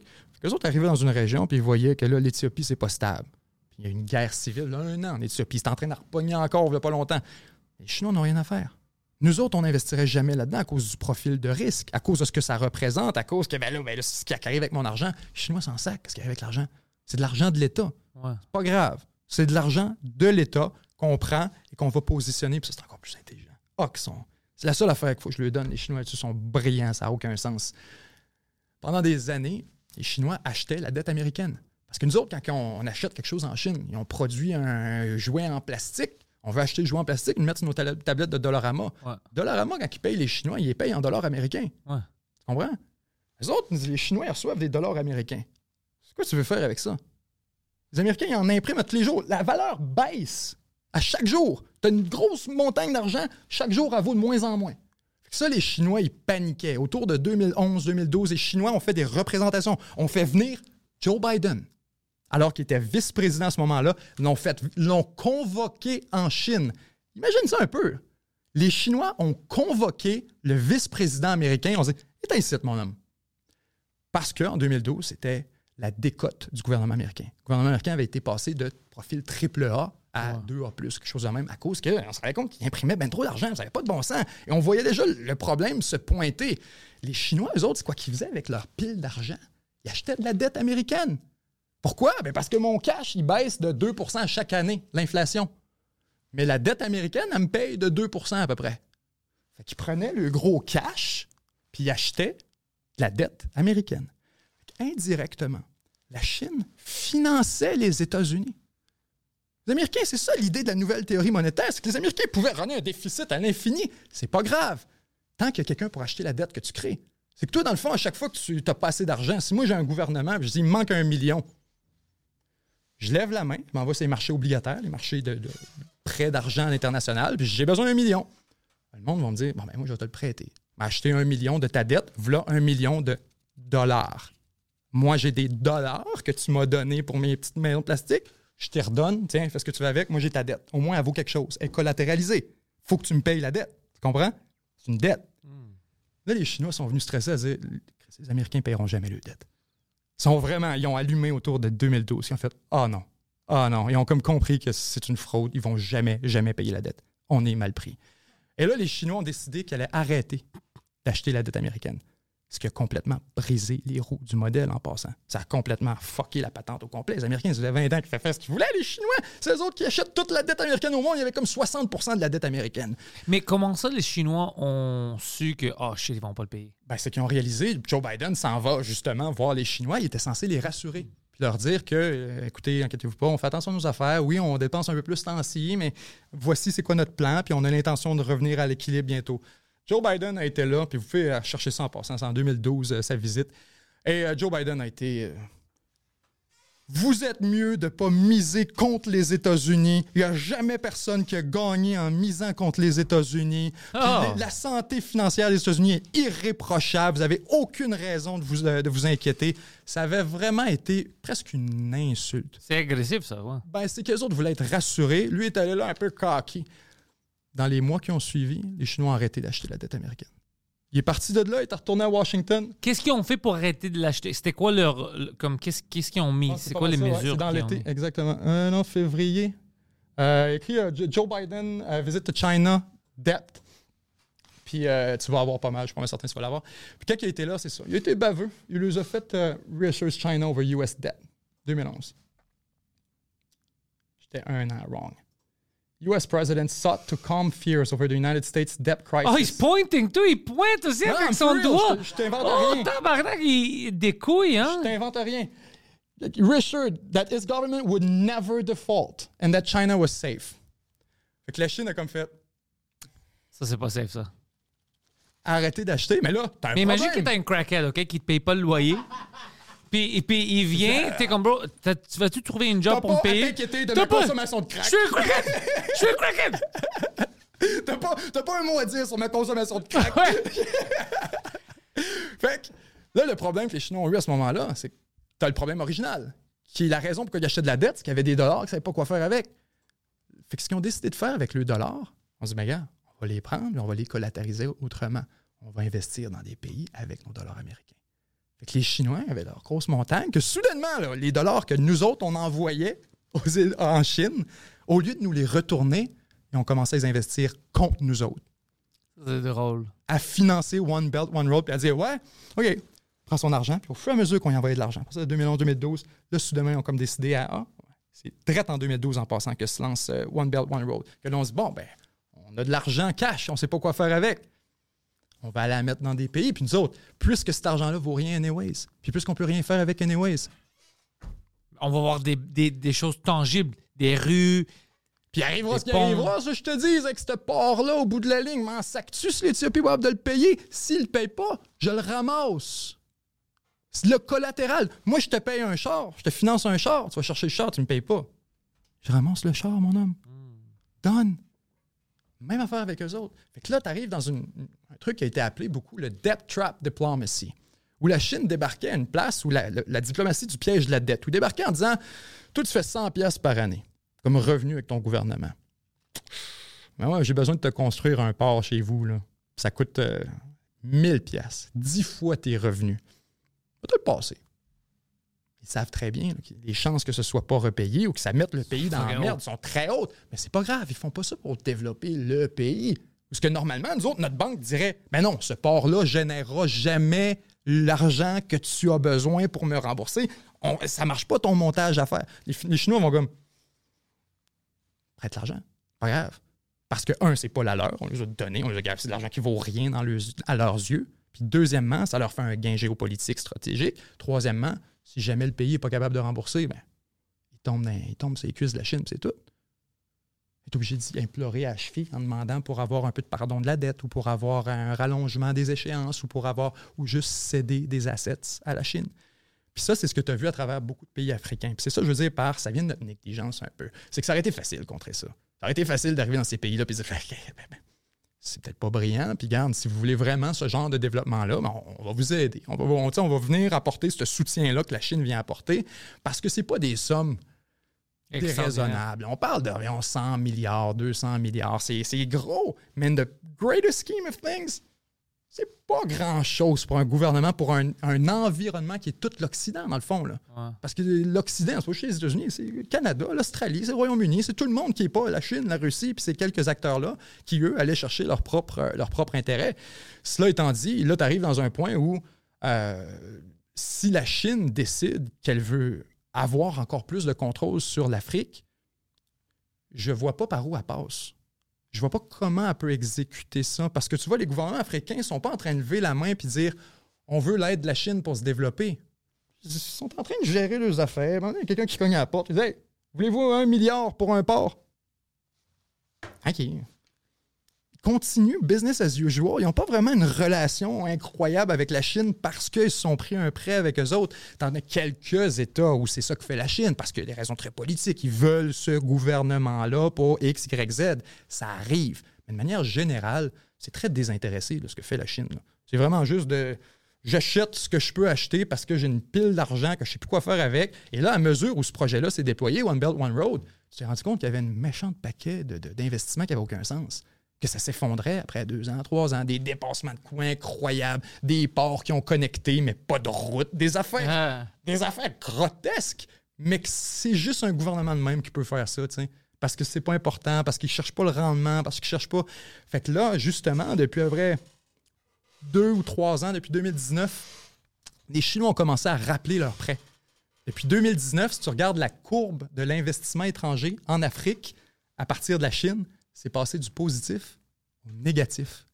Maintenant, la Chine perçoit plus d'argent de l'Afrique qu'elle n'en investit depuis trois ans. Fait que déjà aujourd'hui, ce récit-là de la Chine qui est comme en expansion en Afrique, c'est déjà invalide. La Chine a déjà comme c'est déjà pété le nez après son propre système en rendant compte que Colin, ça fonctionne pas aussi bien qu'on voulait. Un, deux, comment on fait pour sécuriser ces infrastructures-là? Les autres, ils s'étaient dit, ben, au pire, on ramasse le port. On va le chercher. Ouais. Le port est au Mali, ou euh, pas au Mali. Il est, il est au Cameroun, ou euh, comment tu vas faire? Faut que tu envoies des troupes. Et là, tu la rentres guerre. dans la logique américaine, à dire, là, tu veux des, des possessions géopolitiques, faut que tu les occupes. Faut que tu les occupes. Il n'y a pas de miracle, parce que là, le gouvernement va changer, puis là, le prochain taillis, fait que là, ben là, faut que tu finances l'opposition, puis là... Fait que plus tu t'étends... Puis après ça, la Chine n'a même pas de marine, même pas de ce qu'on appelle une Blue Water Navy. On quelques frigates, quelques corvettes de, de, de, de côte, des, navires côtiers pour défendre la Chine. Ils n'ont pas configuré leur, leur marine avec l'intention d'aller sacrer des volets aux Américains à Cuba. C'est la même affaire quand c'est le temps d'aller défendre des affaires en Afrique, puis assis, puis ça. Est-ce que la Chine est en train de racheter l'Afrique? Non. Beaucoup de ça, c'est vraiment juste parce que s'il y avait de l'argent, ils ne savaient plus quoi en faire. Puis ils ne peuvent pas la laisser s'empiler. Il faut qu'ils la collat- collatéralisent d'une manière ou d'une autre. Donc, ils ont été en Afrique, ils ont été en chercher. Mais on pourrait faire le même exercice avec tellement d'autres mondes. La réalité, c'est qui qui investit le plus en Afrique? C'est nous autres. Par des- Encore, hein? man, par des kilomètres, des années-lumière. Parce que nous autres, c'est le problème, c'est que sur la ligne, là, à la fin du mois, c'est pas écrit gouvernement canadien. C'est écrit urano mining ou quelque chose de même. Ou un autre, c'est écrit ben, exploitation euh, pétrolière, telle affaire. Puis c'est des entreprises privées, nous autres, qui font l'investissement. C'est pas une Trudeau qui s'en va domper 300-400 millions pour un projet. à tel- C'est le secteur privé qui fait ce travail-là. Fait que c'est sûr, si tu regardes des données, tu es comme Oh, l'investissement national du Canada ou des États-Unis versus la Chine, c'est incomparable. Ouais, parce que la Chine n'a pas d'entreprise privée pour faire ce heavy lifting-là, que nous autres, si tu complètes les données, tu vas te rendre compte qu'on lui sac une volée.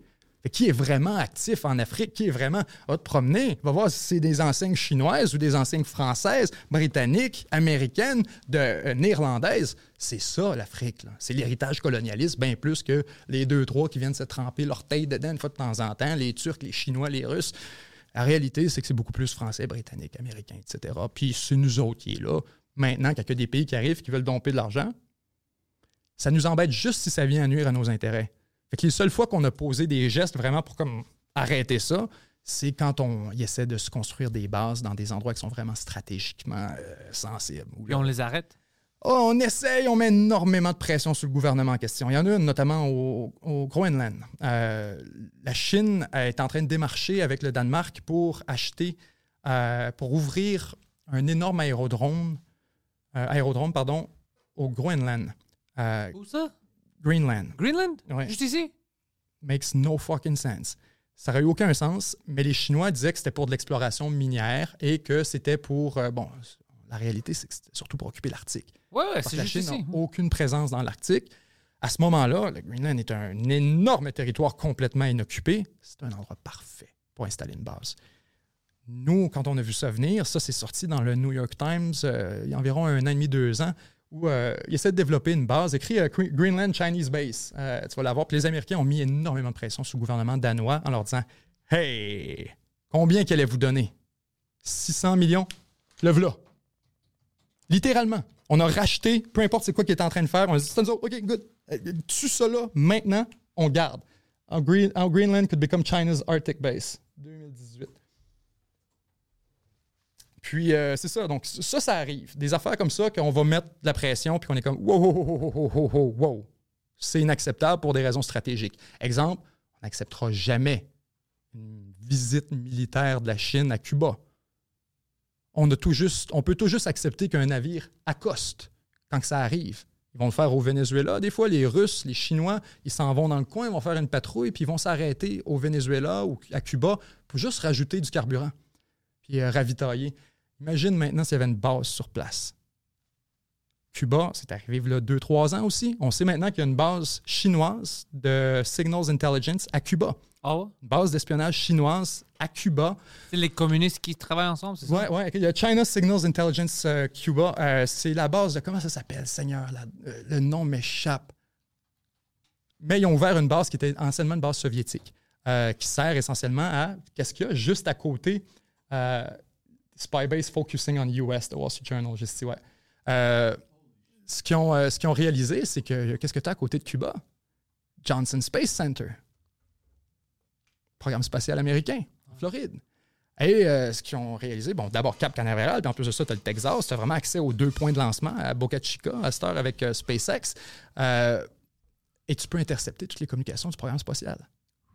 On dit ground control, ground control, ben, c'est que tu envoies de l'information à ground control, puis tu échanges de la, de la communication avec lui. Eux, autres ça. ont installé une base avec des énormes antennes directement à Cuba. Ils sont capables de capter tout ce qui se passe depuis les depuis, euh, depuis euh, l'espace. Signals Intelligence. D'ailleurs, c'est ça qu'ils faisaient avec euh, le ballon chinois, hein, le ballon qui avait survolé les États-Unis. On a-tu des bord. détails maintenant? Parce que personne n'a vraiment expliqué c'était quoi. C'était ça. C'était ça. C'est Signals Intelligence. C'est un Ah. énorme ballon, puis ça existe depuis. 70% à peu près des UFO sightings qu'on a eu dans les années 50, 60 C'était eux? c'était les programmes américains euh, de ballons stratosphériques. Tu as eu un certain nombre de programmes, les noms m'échappent. Mais dans les années 50, 60, 70, les Américains ont lancé à partir du Midwest américain des centaines de ballons stratosphériques pour aller espionner sur l'Union soviétique. Ils ont compris que les vents dominants s'en allaient pas mal tout le temps dans la même place. Ils se sont dit, coudonc, on n'a pas d'avion. Dans les années 50, 60, le U-2 arrive seulement à 1962, je pense que ouais, 60, 59, on ne sait plus trop. Ça prend un mèche en bout avant qu'on ait la capacité de survoler l'Union soviétique puis de prendre des vraies images. À ce moment-là, tu envoies des ballons. Envoies des ballons stratosphériques. Le ballon, monte super haut. Long câble pratiquement transparent que tu ne vois pas. Tout ce que tu vois, c'est l'unité qu'il y a dans la gondole, la gondole, dans le fond. Le gros bloc d'électronique ou le cube ou le rond. Et souvent, on les faisait de forme ronde. Ballon. Pourquoi? Ça reflète le radar. Si tu veux le spotter, tu ne peux pas spotter le, para- le- le parachute à la base, pas le parachute, le, le ballon. Le ballon, il ne retourne pas de signature radar. Tout ce que tu peux pogner, c'est la condole. Autrement dit, si j'envoie ça dans les airs, il va pogner le dessous, puis ça va retourner quelque chose. Mais si j'envoie un ballon parfaitement rond, une sphère parfaitement ronde, il n'y a rien ou pratiquement rien qui est retourné au radar. Fait que beaucoup de ces fameux, euh, ces fameux sphères et les cubes à l'intérieur d'une sphère qu'on décrit ouais. au-dessus de l'océan Pacifique, proche des- de- de- de- d'exercices américains, Oh, ça, c'est intéressant. Puis tu as des schémas de ça. Un article de Popular Mechanics qui était vraiment fantastique, qui avait passé à travers, qui avait vraiment décrit l'appareil, qu'est-ce qui avait été vu, qui comparait avec les, les patentes qui avaient déjà été déployés. Puis ils disaient, regarde, c'est le même produit. C'est ça qu'on a vu, le cube à l'intérieur du cercle. Fait que bref, euh, beaucoup, beaucoup de ces, euh, de ces sightings-là qui étaient essentiellement des UFO que nous autres, on avait manufacturés, et qu'on n'a jamais vraiment stressé avec ça. Aujourd'hui, on commence un peu plus à parler de Ah, on a vu une affaire là, puis on a vu. C'est pas nous autres. C'est la première fois que c'est pas nous autres. C'était tout le temps nous autres. 100% du temps. Les quelques fois qu'on en pognait qui étaient. euh, Oh, on sait pas c'est quoi, hein? C'est Roswell, un extra. Mais c'était. ben non, c'est des. Roswell, ça se peut-tu que c'était les Chinois?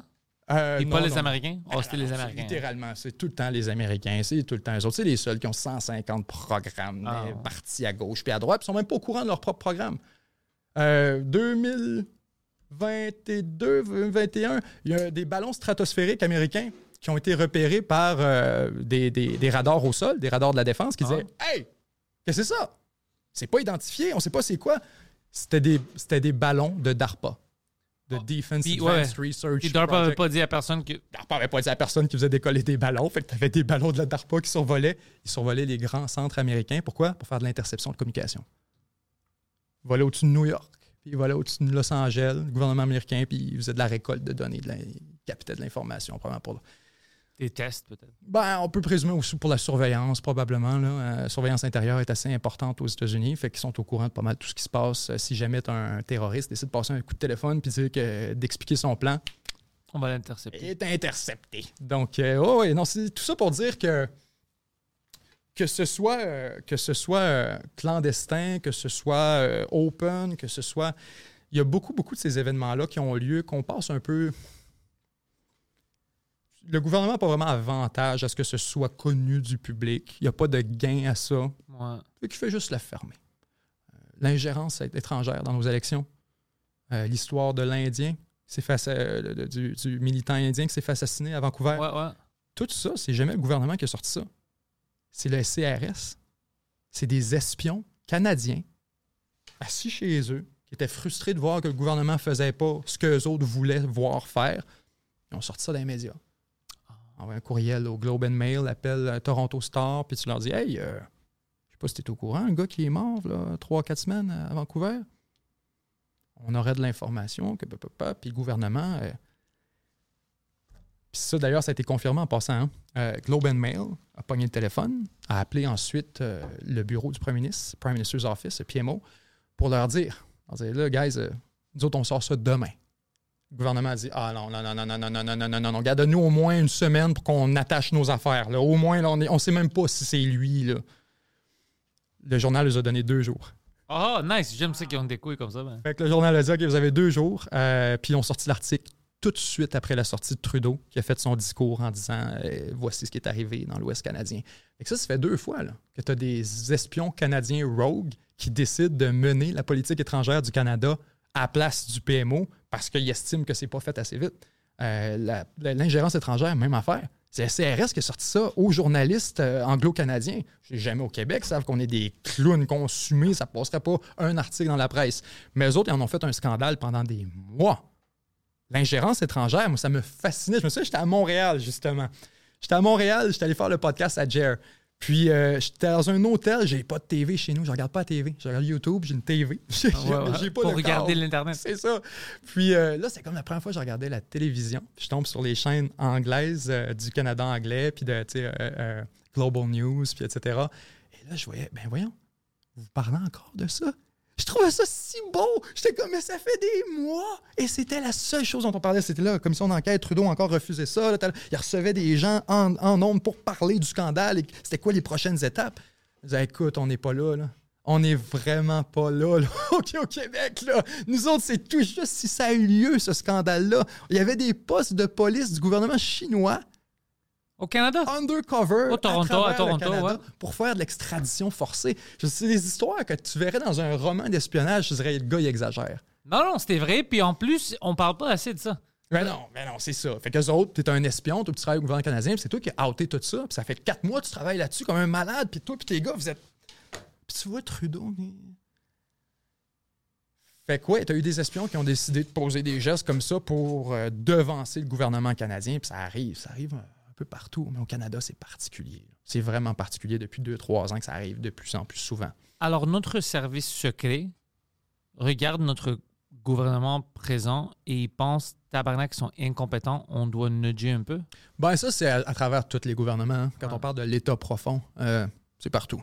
C'est partout. Euh, c'est aux États-Unis, en Russie, en Chine, c'est partout où tu as du monde qui tiennent du pouvoir, mais qui ne sont pas nécessairement devant les caméras. Ils ne sont pas nécessairement d'accord avec ce qui est dit devant les caméras pour tout un ensemble de raisons. Il ne faut jamais oublier qu'il n'y a pas un ministre qui survit un sous-ministre. Puis il n'y a pas un député qui survit ses conseillers. Puis il n'y a pas. Je m'arrange un peu, il toujours des exceptions, mais de manière générale, là, ils viennent, ils partent, ils viennent, ils partent. Et ceux qui sont en dessous, qui gèrent tout ça, il y en a un au Québec euh, qui, mène, qui mène actuellement le- le- le- la réforme de la santé, Dominique Savoie, qu'elle s'appelle, qui est la sous-ministre. C'est la sous-ministre euh, Everything que tu pourrais imaginer. C'est elle qui gère tout. Legault était dans l'opposition, il disait, il plaignait les libéraux. Elle travaillait pour les libéraux dans ce temps-là. Il n'y a même pas d'allégeance politique. là. Elle travaillait pour le gouvernement libéral. Legault se déchirait la chemise sur le dos. Il est arrivé à au gouvernement, première fois qu'il a fait, il l'a engagé. Comment ça? Parce qu'elle était bonne. Parce qu'apparemment, elle connaissait la machine. Puis à un moment donné, là, moi puis toi, on gagne. On a gagné. On s'en va au gouvernement. Je suis premier ministre, t'es mon ministre de la Santé. OK, on est d'accord sur ce qu'on veut faire. Sur quel piton qu'on pèse? hein? Tu comprends? Faut que On tu connaît pas la la machine. machine en asto. Là. Faut que tu saches qui appeler, puis quoi faire, puis toi, t'es un clown qui arrive là avec aucune expérience. Puis je vais gérer, moi, là, puis les 20 autres ministres avant moi, ils connaissent rien. Non, non. Faut que quelqu'un t'assoie en arrivant avec les gars. Voici l'état des choses. Voici quoi qu'on fait ici. Voici c'est quoi nos, nos enjeux actuellement. Voici c'est quoi qu'on fait pour les régler. Euh, c'est quoi nos chantiers pour les deux, trois prochaines années. Lui, il peut, euh, il peut donner un petit coup sur le navire pour la tasser une direction ou de l'autre, mais il peut pas faire un U-turn. Il C'est pas peut, grand. il peut, il peut pas. C'est pas lui qui gère le navire de l'État. Fait que ceux qui sont en dessous comme ça, si on a une ministre qui fait pas leur affaire, là, il fait pas long feu. Si on a un ministre au-dessus d'eux autres qui tanne, puis qui, qui- ça fait pas long feu. Parce que c'est eux autres qui ont l'oreille du premier ministre. C'est pas le ministre. Pas toi. C'est non, non, c'est lui, ça fait 20 ans, là, Benjamin. Là. Pantelis, ça n'a pas d'allure. Là. Il est pas prêt. Là. Donne-lui un peu portefeuille moins gros que ça. là. Il arrive, il, est- il est dépassé. Là. OK. Fait que t'enlèves le portefeuille à Mélanie Joly des affaires. Ça serait bon de faire ça, ouais.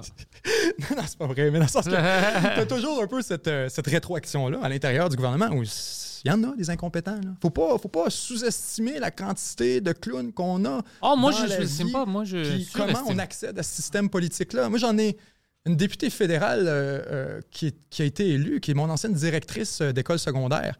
Euh, puis j'aurais pas, j'aurais pas, j'aurais pas mis un million là-dessus. puis quand j'ai vu gagner, j'ai comme fait, Tabarnak. eh bien, ça te fait regarder le gouvernement autrement. Puis tu te dis, ouais, c'est- ça, c'est ce monde-là. Ouais. Maintenant, elle, quand elle arrive, on l'assoit, après quelqu'un qui explique quelque chose. Quelqu'un qui dit, OK, gars, tu commences à 8 heures. c'est con, mais c'est, man, t'arrives, tu connais rien. Fait que le gouvernement, on a tendance à le voir. Non, le Pas moi, moi, je sais qu'ils sont. Moi, je répète à tout le monde, c'est pas à cause de ton titre que ça relie. Ton titre ne relie pas à ton comportement ni ta compétence. Non. Tu peux avoir n'importe quel titre. Ben ouais, ça change rien. Exactement. L'autorité est complètement fausse. Quand tu réalises que ça, nothing is real, Non. ça change ta perspective considérablement. Puis le gouvernement, c'est probablement le pire là-dessus. Ou que tu vas le voir comme une espèce de grosse machine, puis quand tu l'individualises, tu réalises à quel point. Quand tu l'atomises à son individu, là, tu réalises que ouais, c'est un groupement d'individus qui gèrent euh, ce qu'on lui donne. I'm Sandra, and I'm just the professional your small business was looking for. But you didn't hire me because you didn't use LinkedIn jobs. LinkedIn has professionals you can't find anywhere else, including those who aren't actively looking for a new job but might be open to the perfect role, like me. In a given month, over 70% of LinkedIn users don't visit other leading job sites. So if you're not looking on LinkedIn, you'll miss out on great candidates like Sandra. Start hiring professionals like a professional. Post your free job on linkedin.com/achieve slash achieve today. Meilleur exemple que je donnais, ça, avec euh, le gouvernement, c'est insultant. C'est vraiment insultant. Je m'excuse à tous ceux qui sont au, au gouvernement, puis qui, mes parents sont des fonctionnaires en passant, mes deux parents, mes grands-parents. J'ai le droit. J'ai le droit de parler de- de- des fonctionnaires. Imagine un peu quand tu es en secondaire 5, là. on est à peu près au mois d'avril, au mois, euh, au mois de mars. Le bal des finissants s'en vient. Puis là, il faut organiser un comité du bal. Donne ça aux 3-4 plus. Ceux qui finiront pas premier ministre, justement. Donne ça aux 3-4 plus clowns. Puis fais-le organiser le comité du bal. Ceux qui n'auront pas une job dans le secteur privé, ceux qui, vont prendre le minimum, ceux qui vont. C'est pas systématique, on s'entend, c'est loin. Je dis, j'ai grandi dans une famille de fonctionnaires. Je dis qu'il y en a énormément des incompétents dans ce secteur-là. Puis là, tu leur dis, OK, on organise ça.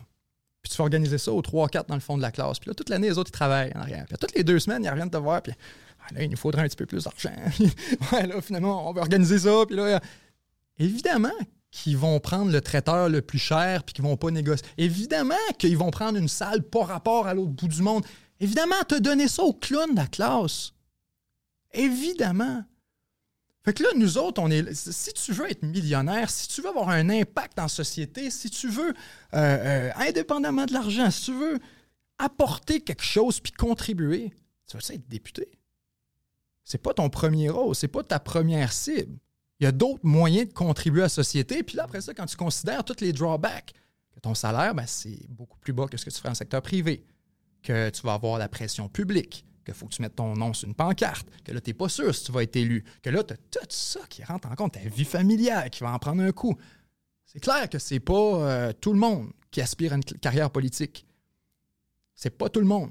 Puis quand tu peux faire, on dit des fois, il faut payer nos- no- notre directeur d'Hydro-Québec, il faut le payer 600 000, 600 000 par année, puis c'est vrai, parce qu'on va avoir des bons. Puis dans le secteur privé, c'est ça qui est payé. Puis sinon, il va aller chez Banque Nationale. On Ah, compétitionne avec d'autres corporations pour les meilleurs exécutifs. OK, on va les payer le même prix. Vaut la même chose pour le gouvernement. Là, tu payes un salaire de. Je suis curieux, c'est quoi ça, ce premier ministre? C'est genre. C'est genre 260 000, 270 000. Pas assez pour justifier rien de ce que tu fais. À moins de vraiment vouloir être premier ministre puis de vouloir te donner à la. Mais si tu es intellectuellement, puis professionnellement, puis tu es au calibre d'être premier ministre de ton pays ou de ta. Tu peux faire six fois le salaire dans le privé, puis tu peux faire. Fait que tu as, tout un groupe de gens, c'est sûr, que la vraie élite intellectuelle, économique, etc., souvent ont tendance plus à se tenir en secteur privé. Ne serait-ce qu'à cause. Puis je te dis, il y a des exceptions, là. Évidemment, tu as des grands hommes qui vont. Puis des grandes femmes qui vont frôler le, le- le parcours public, qui vont y être pendant 2, 3 ans, 5 ans, 10 ans. Ils vont revenir en secteur privé après. Puis tu veux prendre n'importe lequel, là, apolitique, là.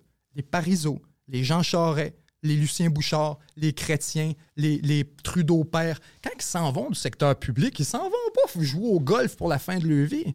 Ils s'en vont faire des millions puis être au sommet de leur industrie, peu importe où ce qu'ils sont. Fait que maintenant, quand tu ramènes tout ça à notre balle de finissant, ben c'est ça. Si tu sais que tu as une réunion à tous les deux jours pour le maudit comité du bal, puis tu sais que là, ça va être du bordel, puis là, tu sais c'est qui qui est là-bas, puis là, il faut que tu votes à toutes les semaines, puis il y a une réunion le midi en même temps que le hockey Cosum, puis ça te tente pas. Ah. Fait que tu délègues ça à quelqu'un en espérant qu'il s'en occupe pour toi. Parce que tu t'occupes de d'autres choses. Tu vires de bord, ils sont en train de faire un bordel total. T'es comme, ben voyons donc. Voyons donc. Ben, à quoi tu t'attendais? À quoi tu t'attendais? Fait que c'est pour ça que moi, de manière générale, c'est sûr, j'ai une énormément de suspicion vis-à-vis quand le gouvernement veut s'embarquer dans quelque chose. Ah, moi aussi. Ah, on va régler le problème, on va. T'as vu Qui? Qui? Lequel précisément d'entre vous qui va régler le problème? Là, vous parlez au nous, là.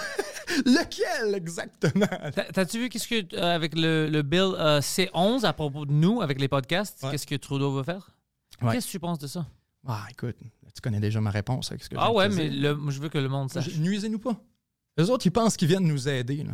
Je, Moi, pense- je- pense qu'ils sont ils, ils sont au courant que ça va Les- pas nous aider. Moi, je veux rien faire avec le. Je veux pas être euh, euh, je veux pas signer rien avec le gouvernement. Je veux pas être euh, une esclave du CRTC. Je veux rien savoir As-tu déjà vu Reagan, euh, une de ses citations euh, fameuses qui disait The scariest words in the English language are Hi, I'm from the government. I'm here to help you. Ouais, ouais, ouais, ouais. Puis il a raison. Il a raison. C'est comme ça que moi je sens. ça. Là, c'est le gouvernement qui nous dit Hi, content creators, we're from the government and we're here to help. Garde, on en est des créateurs de contenu. Moi, j'en suis un créateur de contenu qui répond exactement à ce qu'ils veulent. Les autres, ils chialent que YouTube nous promet pas assez à l'international. Ouais. Puis qu'on n'est pas assez représenté à l'intérieur du Canada et en dehors de notre, de notre propre sphère géographique. Moi, c'est que ça, mon audience de l'international. C'est 85% de l'audience, c'est pas au Canada. Fait que quand mon gouvernement canadien vient me dire chez nous qu'il veut reparamétrer comment qu'on fait de la business pour favoriser... Pas vrai. Gars, tiens-toi loin. Tiens-toi loin. Occupe toutes tes affaires. T'en as en masse entre les mains en ce moment. Là. Fait que tout ce qu'il y a de séance, puis tout ce qu'il y a, je vais aller encore plus loin. Là. Puis je le dis à voix haute. Je m'en gêne pas. Si ça devient une contrainte, on va se réincorporer en dehors du Canada. Bien sûr, moi je suis prêt. End of the story. Ouais. Puis le monde me passeront sur le dos. Oui, t'es allé au Panama. Puis, oui, mon homme, tu peux être sûr que si on se réincorpore, ce sera pas pour aller dans une juridiction à 50% Puis tu peux être sûr et certain qu'on va s'en sélectionner une. Pourquoi? Parce que c'est ça que vous voulez. Ouais. C'est ça que vous cherchez. Quand tu viens changer comme ça, puis que tu me rends impossible pour nous autres d'opérer à l'intérieur de ta juridiction, c'est quoi tu veux de plus? Que de tuer des entreprises qui sont pas capables de suivre. Ben, OK, c'est le résultat que tu as espéré. C'est ça qui va arriver. On va sacrer notre camp, puis là, mais l'évasion fiscale. Tu l'avais. Je te payais à chaque année. T'étais pas content, fallait que tu viennes t'en mêler encore parce que tu voulais m'aider. C'est ça qui va arriver au bout de la ligne. C'est ça qui arrive dans toutes les industries. Que là, on va venir réguler. OK, c'est beau. Game theory. Gouvernement, des fois, il faudrait qu'il joue un peu plus à game theory. De dire, moi, je te donne une droite. ouais, moi, tu vas me mettre une gauche. Ils sont comme surpris à ce qu'il y a une rétroaction à leurs actions. Ils sont comme surpris que quand ils font quelque chose puis qu'ils compliquent l'environnement, les entrepreneurs réagissent. Ouais. Soit en modifiant le paramètre, soit en... Là, il y a plus de logements qui se construisent. Hein? C'est comme si c'était compliqué construire du logement. Hein? tu penses? C'est bien weird. C'est comme si on avait mis des embûches systématiquement depuis 40 ans, qu'on en rajoutait une à tous les quatre mois contre les constructeurs, contre la régie, contre tout ça, contre les corps de métier pour compliquer ça. Puis qu'on les empile, puis qu'on regarde notre petite cochonnerie devenir de plus en plus haute, c'est sûr qu'à un moment donné, le marché réagit. Puis on arrête de construire, puis à un moment donné, le monde va, va aller à une place, on va construire du, du commercial. Le gouvernement est moins impliqué là-dedans, on a plus de flexibilité un peu. Puis ils veulent construire, ça me fait rire, ça, c'est l'enfer. Ils veulent construire le tramway, ils veulent construire toute une série de grands projets à grandeur du Québec. J'espère, mais. Des problèmes qu'ils ont. Les constructeurs ils amènent des soumissions, puis ça n'a pas d'allure. Parce que les autres, ils disent, ben, ça va nous coûter euh, un million et demi. Fond. Non, non, non. Ça va te coûter 4 millions. T'es un clown. Voici, voici pourquoi. Puis moi, je le fais pas en bas de 4. Bon, ben là, moi, je te paye pas plus qu'un point 5. ben, on Ok. va pas le faire. Le projet n'a pas lieu. Ouais. Ça, ça arrive à grandeur du Québec, des territoires. Je lisais un article hier dans le Témiscouata, euh, dans le Témiscamingue, pardon, où là, on se plaint aussi de ça. Que là, les- les- on a des problèmes avec nos constructeurs locaux, ils veulent pas faire nos contrats d'un prix qu'on veut, puis on pense pas qu'on exagère. C'est le marché qui décide si tu exagères ou pas. Exactement, Et là, un point, il pose la question après ça à la CCQ, Commission de la construction du Québec. Puis les autres qui répondent, c'est Ouais, mais attendez un peu, là. Vous savez que les villes, c'est les pires payeurs du Québec? Vous savez que quand on fait des contrats pour les villes, ça nous prend de 15 à 24 mois pour être payé? Oh, shit. Vous savez que ça, c'est inacceptable, puis que c'est sûr que nous autres, quand on arrive, il faut qu'on intériorise ce, ce coût-là dans notre soumission. Et voilà. Fait que la question devient, est-ce que le gouvernement a créé le meilleur environnement pour avoir des soumissions? Est-ce que créer un environnement pour avoir des soumissions compétitives? Là, tu es à, à- euh, Tramway à Québec, c'est hilarant. Là. Ils ont donné le contrat, ils ont, ils ont donné leur soumission, les prix qu'ils reçoivent, le- le- leur, leur appel d'offres, ils reçoivent des soumissions. Ils veulent même pas nous dire le prix. Non, Ils arrête, veulent, ils arrête. veulent même pas le dire. Ils ont commencé par dire ça va coûter mettons, 4 milliards ou 3 milliards. Là, ils ont fait leur appel d'offres, ils ont reçu les soumissions. Ils ont, ils ont le montant en main, ils veulent même pas le donner au gouvernement. La CAC doit... Donnez-nous-le. Vous avez une étude. Dis-nous combien ça va coûter. Non, parce qu'il coûte ça trop. Lui-même trouve que ça coûte trop cher. Fait qu'il dit, ben on a donné un autre délai aux soumissionnaires pour qu'ils nous envoient d'autres offres. Puis si ça fait pas, ça c'est la meilleure. Si ça fait pas, on va le construire nous-mêmes. Quoi? Avec qui? Ville Si- de Québec.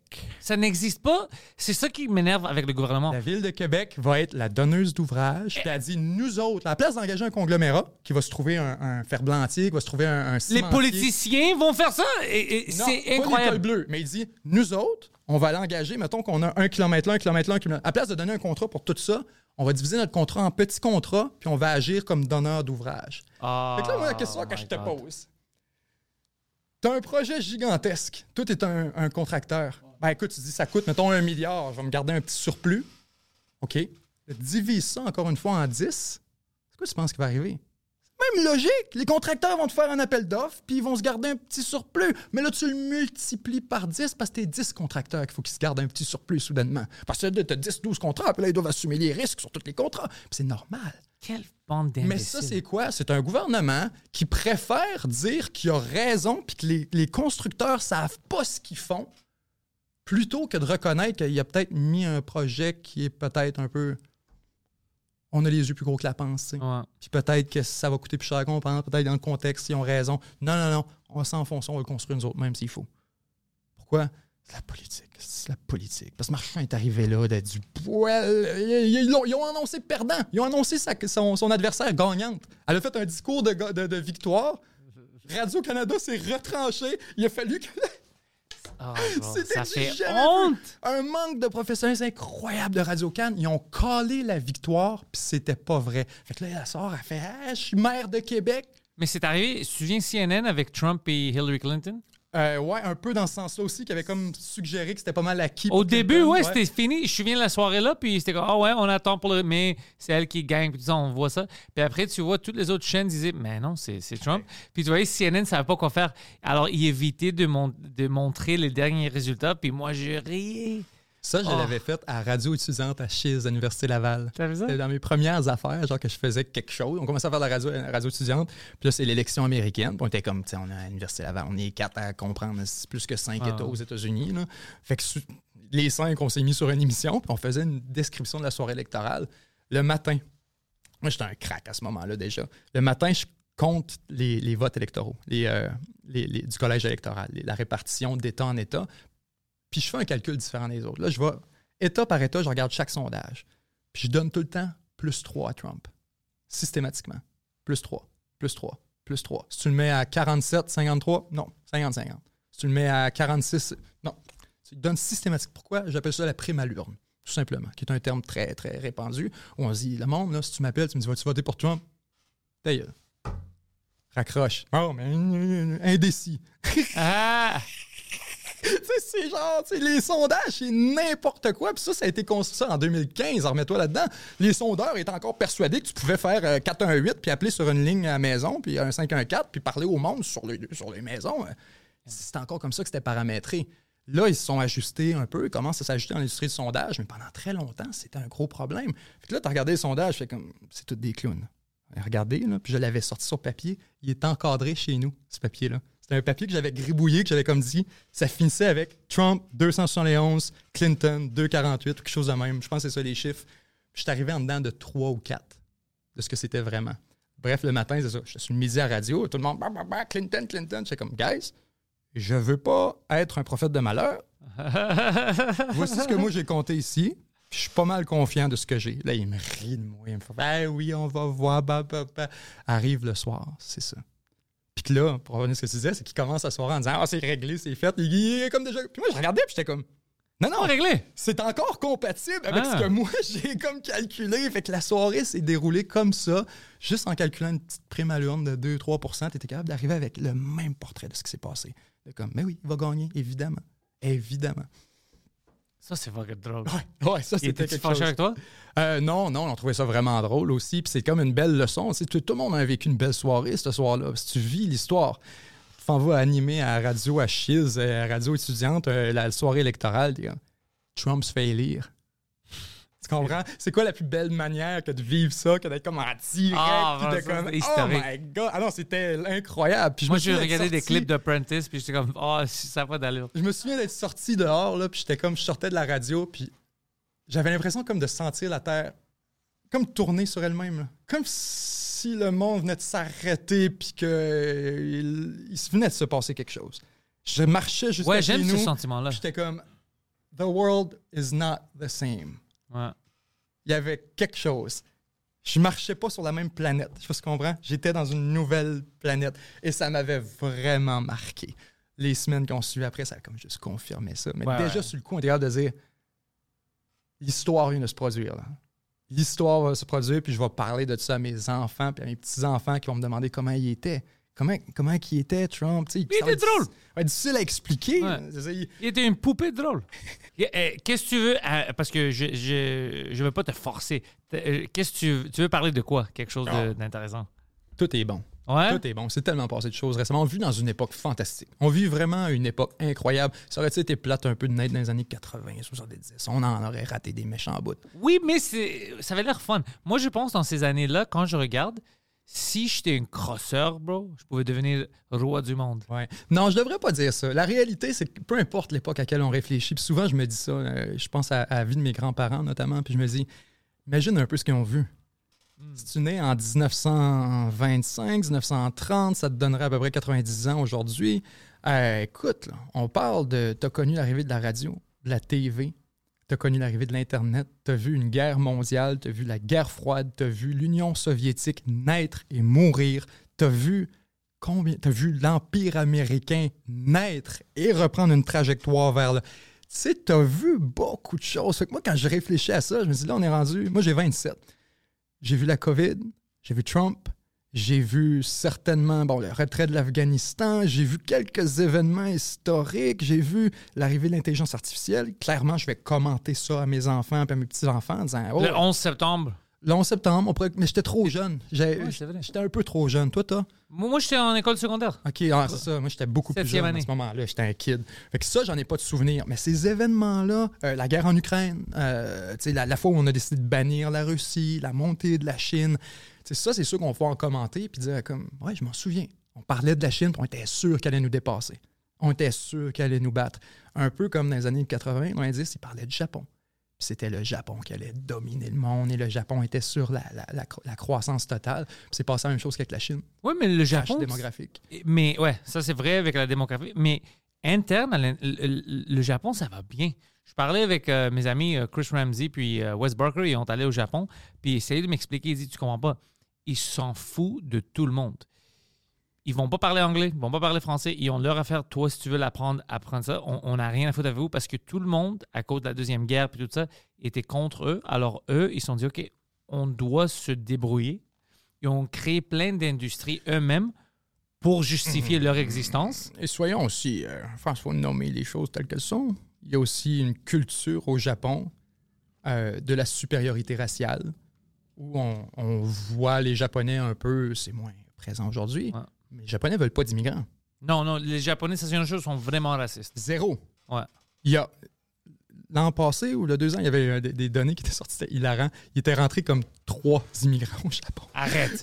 C'était vraiment des demandes de réfugiés, genre vraiment intenses. Vraiment là, que- spécifique. Ouais, ouais, qui avait décidé de comme faire une exception, mais tu ne peux pas immigrer au Japon et devenir un Japonais. Comme tu peux devenir un Canadien, comme tu peux devenir un Américain, à- à- acquérir des droits, puis tu peux pas faire ça au Japon. La Grèce aussi, tu- pour devenir grec, pour avoir ton passeport grec, c'est vraiment difficile. Ça se peut. Mais beaucoup de pays, surtout quand tu penses euh, les, les, euh, en Europe, euh, l'Europe du Sud, c'est des pays qui sont exposés à la crise migratoire. Fait qu'à un Hmm. moment donné, c'est sûr que tu veux pas donner ta citoyenneté comme dans une boîte de céréales. Parce, que, sinon, tu vas avoir un grand problème. Ouais, puis il y a une- question des incentives là-dedans à un moment donné, que clairement, à partir du moment où tu ouvres la porte, puis que tu dis, ben, on l'a vu avec Trudeau d'ailleurs, qui disait Canada welcomes you, puis venez au Canada, puis immédiatement, tu as eu un mouvement massif à travers le chemin Roxham parce que les gens ont compris le message, parce que les gens ont compris que, ben, Ça existe bien- encore, on est bien. ce, chemin-là? Non, ça a été fermé euh, très récemment, il y a à peu près 7 ou 8 mois, je dirais. Puis, euh, Tu pouvais juste marcher, rentrer dans le Canada, puis c'était cool? Oui, exactement. Puis c'était même recommandé. C'était carrément la, la voie dictée par, euh, par euh, les, les- groupes d'immigrants qui arrivaient pour rentrer au Canada. C'était depuis les États-Unis. Tout le monde était conscient que la meilleure manière d'entrer, c'était par Roxham parce que tu n'avais pas de procédure à faire, parce que tu avais droit. Puis ça, la meilleure solution, ça avait été proposé par les. euh, C'est drôle, là, mais par les conservateurs. Euh, le, glitch, dans le fond, c'est que c'était une entente qu'on avait avec les États-Unis, l'entente pays tiers sûr. Il y avait un glitch dans l'entente qui disait euh, si jamais quelqu'un se présente à un poste frontalier euh, en dehors d'un poste frontalier, donc qui traverse la frontière, mais pas un poste frontalier, vous n'avez pas le choix de le considérer comme un réfugié et de traiter sa demande et de le traiter sur votre territoire. L'idée, c'était donc, peu importe qui tombe sur un réfugié en premier, tu n'as pas le choix de traiter sa demande. C'était pour éviter, notamment, que, à ce moment-là, ce qui nous inquiétait, c'est que les, les immigrants traversaient les États-Unis au complet, remontaient jusqu'au Canada. Nous autres, on était comme, oh ouais, non, si vous voulez pogner aux États-Unis, c'est vous autres qui s'en occupent. Puis s'ils Ah. se rendent au Canada, oh ouais, c'est nous autres qui s'en occupent. Les immigrants ont fait, wait, what? Ils se sont rendus compte qu'ils pouvaient juste traverser les États-Unis au complet sans se faire intercepter, arriver au Canada, passer 10 pieds à côté du poste frontalier, et voilà, done. C'était juste un problème dans l'entente. Le gouvernement canadien nous a fait croire pendant des mois que non, non, non, il faut être humanitaire, il faut ouvrir la porte. On a, on a appris par après, à travers les branches, que le gouvernement canadien avait soulevé cet enjeu-là à 75 occasions avec le gouvernement américain. Avait levé l'enjeu diplomatiquement. Pourquoi? À toutes les deux semaines, essentiellement, on est allé en disant là, guys, il faut vraiment qu'on règle cette entente-là, ça n'a pas d'allure. Là, on se fait vraiment abuser. Le, le chemin Roxham, il faut qu'on ferme ça. Il y a de la pression politique au Québec. C'est vraiment un problème. Très longtemps, le gouvernement canadien a mis la pression. Puis nous autres, publiquement, ils nous disaient non, non, non, il n'y a pas de problème, pas de problème. Parce qu'il n'y avait tellement pas de leverage face aux États-Unis. À partir du moment que tu reconnais qu'il y a un problème, il faut que tu le règles. Fait que la seule manière, il savait qu'il ne fait pas rien faire. Il essayait de pri- en privé de parler aux Américains. Les Américains ils disaient ouais, chier, arrange-toi avec ça. Fait que nous autres, ben là, la solution, les conservateurs sont arrivés à un moment donné qui ont dit OK, vous voulez pas se renégocier l'entente? On va passer un décret au Canada, puis on va transformer la frontière au complet en poste frontalier. On déclare que la frontière à grandeur est un poste frontalier, administrativement parlant, fait que tu aurais nullifié l'entente. À partir de ce genre de suggestion-là, tu vois où est-ce qu'on était rendu. Qu'on était comme, gars, vous voulez pas négocier l'entente, on va la saboter. On, va, la- on, va, on va trouver un moyen d'en sortir, là, maintenant, quand ça vient de la mauvaise foi. Fait que les Américains ont accepté de négocier au bout de la ligne, puis de comme refermer cette, cette- cette- Alors, c'est ça qu'on ce a fait, on a glitch-là. juste refermé. Oui, oui, ça a été réglé à la seconde que le gouvernement américain a accepté de négocier avec nous autres, mais c'est comme n'importe quoi. Les Américains l'utilisaient comme leverage. Qu'ils savaient à un moment donné que c'était un problème. Ils savaient là, que au Canada, on, est, on, on veut fermer ça, mais toi, tu détiens la carte, tu détiens la clé. Ben là, je te la donne-tu gratis? Non, qu'est-ce qu'on me donne en échange? Je détiens la, la solution à ton problème migratoire à. Qu'est-ce que tu me donnes? fait a tout un peu cette tractation-là, tu sais. Mais non, on avait parlé la dernière fois, puis ça revient aux mêmes euh, situations que c'est vraiment difficile de construire des maisons au Canada. Puis j'ai vu les conservateurs, ça faisait longtemps, euh, pour ils disaient Hey, qu'est-ce qui se passe? C'est ridicule. On doit aider pour qu'on ait plus de construction, pas moins. Puis Trudeau disait Ah, t'es une, t'es une raciste, t'es une euh, extrémiste. Puis maintenant, de qu'est-ce que je vois, Trudeau a changé son, sa tune. Puis comment, et commencé à dire oui, on va mettre des mesures en place. Ça va être plus facile de construire des maisons. On a besoin de maisons. Il, il répète ce que Poliev disait, puis il le traitait d'extrémiste. Je comprends Moi, pas. j'ai j'ai une phrase là-dessus que je dis souvent à mon frère. Ah.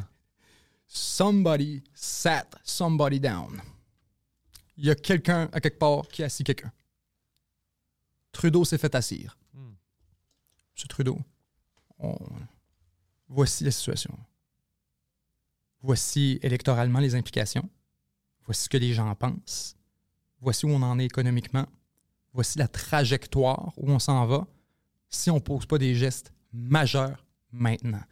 Puis quand je te dis somebody sat, somebody down, c'est que c'est pas. C'est pas, c'est pas un hasard. là.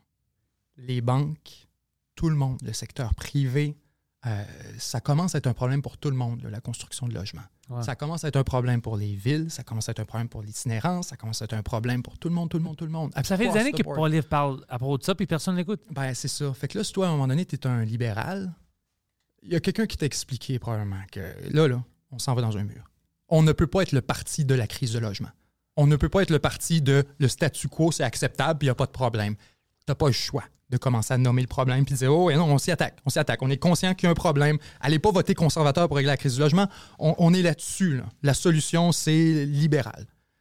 Fait qu'évidemment, les libéraux, tant pour des raisons électorales que que économiques, à un moment donné, c'est que ça, je te dis, il y a quelqu'un qui a assis quelqu'un, qu'il s'est fait montrer c'est quoi qui est en train de se passer, qu'on assiste à un appauvrissement générationnel qui va avoir un impact pour des décennies. Ce que je veux dire par là, c'est qu'environ 70% de la valeur des Canadiens, la valeur moyenne, la valeur, de, de- valeur nette, c'est la maison, Ouais. c'est l'hypothèque. C'est ça qui valent. Si tu vaux un million, ouais, ta maison en vaut 600 quand tu arrives à 55 ans et tu as fini ton hypothèque, c'est ça la réalité. Ta valeur nette, oui, tu vaux un million, tu as 300 000 dans tes REER, tu as 600 000 sur ta maison, puis tu as 100 000 dans ton char, puis dans ton. Tu comprends? C'est ça ta valeur nette. Maintenant, à partir du moment où tu as, je sais pas, 20, 30, 40, 50, monte le chiffre autant que tu veux, là. Pourcent de Canadiens qui n'ont plus accès à la propriété. C'est des Canadiens qui n'ont pas cette valeur nette-là, qui se retrouvent à quoi? À 40, à 50, à 60 ans. Puis là, c'est quoi ta retraite? Quand tu arrives pour prendre ta retraite, il y a beaucoup de monde que c'est ça, soyons clairs. Tu finis avec 300-400 000 dans ton REER. Nice. Tu vis pendant 10 ans, si tu es chanceux. 10 ans, 30-40 000 chaque, avec un peu de rendement à travers ça. Mais tu ne vivras pas une vie de malade avec un, un REER en bas d'un million. La solution, c'est que beaucoup de gens décaissent leur maison. Ils arrivent à 75, 80 ans, tu payes ton hypothèque toute ta vie, ta maison, tu l'as achetée à 75 000, elle en vaut 450. T'as avant. Hein, 450 000 qui rentrent dans ton compte à 7-8% par année, puis toi, tu retires à peu près ça, 7-8% par année. Fait que t'es correct. Beaucoup de monde, leur retraite, c'est ça. C'est le marché immobilier qui les a sauvés. À partir du moment où tu enlèves ce levier économique-là à tellement de Canadiens, puis tu lui dis non, non, non, toi, tu vas te virer de bord à 50 ans. Puis quand tu vas vouloir, justement, si je veux emprunter à quelque part, puis je veux me lancer une entreprise, toi, tu es la banque, tu vas dire, ben oui, tu as une maison euh, à moitié payée qui vaut 600, fait que tu as au moins 300 000 là-dessus que je, de collatéral que je peux ramasser. Tu peux backer ça. J'ai même pas ma maison. Mon 2-3 000, là, mettons que tu le mets en logement, non, tu le mets en loyer à tous les mois depuis 20 ans. Fait que tu l'as pas, là, ce moton-là, là, que tu caches normalement de ta tête. quand tu te payes ton hypothèque, tu prends de l'argent, tu la mets dans une autre cause. Éventuellement, tu vas vendre cette maison-là ou elle va gagner un héritage ou quelque chose.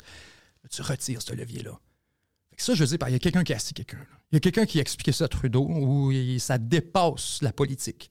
Là, on rentre dans l'état profond, comme je te dis. On rentre dans juste à mener tous les, les- les appareils et les organismes et les sous-divisions de l'État ressentent la même pression en même temps. Et tout le monde prenne Tu n'as pas besoin d'avoir une conspiration. Tu as juste besoin d'avoir des intérêts partagés à travers plusieurs organisations pour avoir un complot. Ouais. Ils se parlent pas entre eux autres, c'est juste qu'ils vont tous travailler dans la même direction. Fait que maintenant, les libéraux, je pense que c'est ça qui s'est passé au gouvernement canadien. Il y a eu un déclic dans les 7-8 derniers mois sur la question du logement et je pense, je mettrai mon argent là-dessus, ça a été déclenché par les banques. C'est les banques qui sont les plus stressées avec ça. C'est les banques. Parce que c'est eux autres qui. Comment t'écoules tes prêts, les banques? Ta job, c'est c'est de passer de l'argent. C'est ta job, c'est de passer de l'argent au monde. Puis un de tes plus gros marchés, c'est l'achat de maison. Il n'y a plus personne qui achète de maison.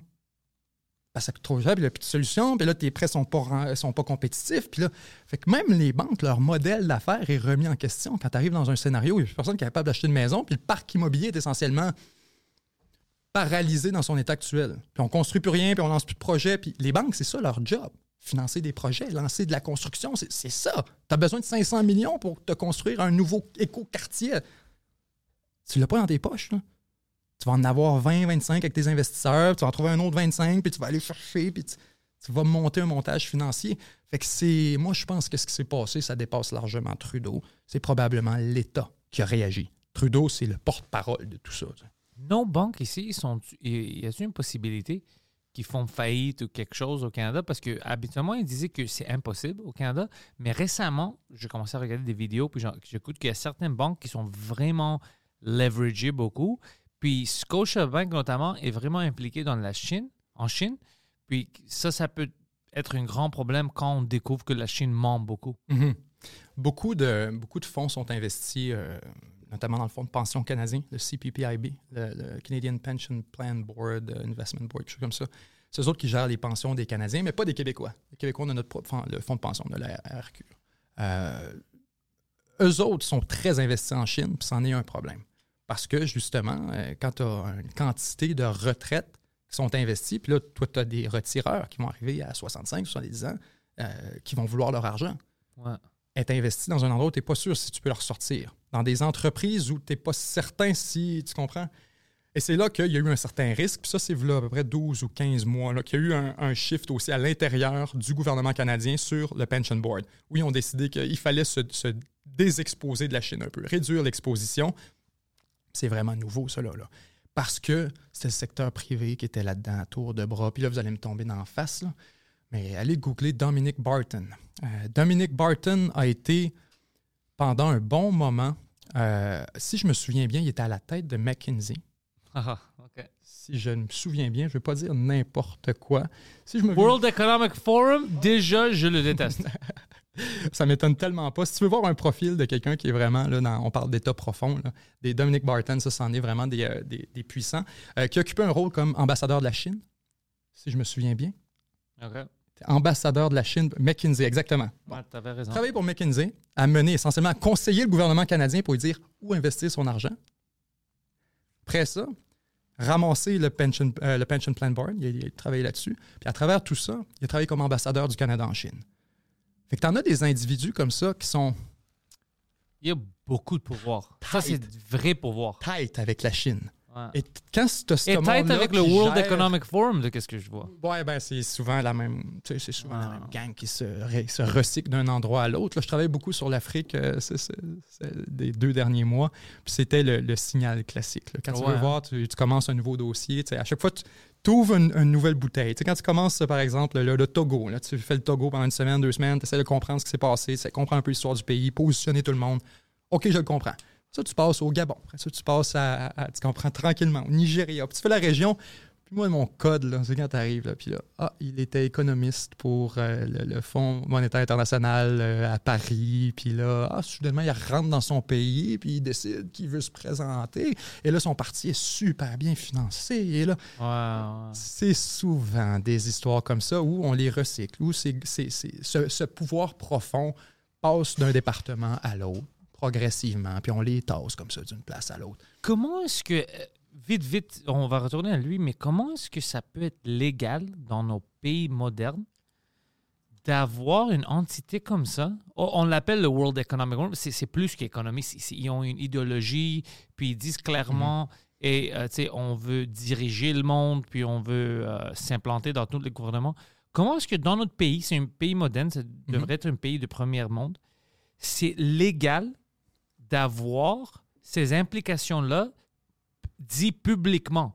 C'est encouragé. C'est pas du treason, c'est pas tu peux pas c'est complètement fou. Tu peux même pas faire ça dans des compagnies. Je peux pas rentrer, je peux pas travailler pour Jean Coutu euh, et puis dire publiquement OK, je vais faire semblable que je travaille à Pharmaprix, je vais prendre un job là-bas pour essayer de les détruire puis de, de faire que Jean Coutu est le premier puis tout ça. Ça serait ridicule, ça serait fou, ils vont dire tu vas pas travailler ici. Non, non, c'est Puis encouragé. nous, on l'encourage. Ah Comment ouais. c'est pas on est-tu vraiment stupide à ce niveau-là? Ben, ça revient encore à la discussion qu'on avait tantôt. Quand tu atomises le gouvernement, tu te rends compte que c'est pas vraiment eux autres qui gèrent les affaires. Moi, je vais te poser une question très simple.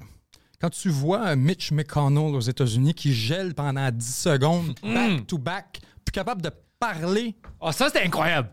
tu vas me dire que c'est lui qui gère la politique étrangère Non, des non, États-Unis? non, non, non, pas, c'est impossible. Tu Pour dire- je sais pas si t'as vu la, la vidéo, là, mais. Oh, c'était. Tu vas me dire que c'est Joe Biden? Ben, bien. Tu vas me dire que c'est Trudeau? Qui gère la politique financière du Canada, qui gère les horizons de politique étrangère, qui gère la question. Non, je te le garantis tout de suite que c'est pas lui. Puis quand tu vois Nancy Pelosi à 90 ans, puis Dianne Feinstein qui meurt en fonction à 95 ans, 94, je ne sais plus, faut aussi être très réaliste par rapport à qui dirige. Fait que là, tu vois ce monde-là, il faut aussi voir les structures parallèles qui existent en dehors de ça.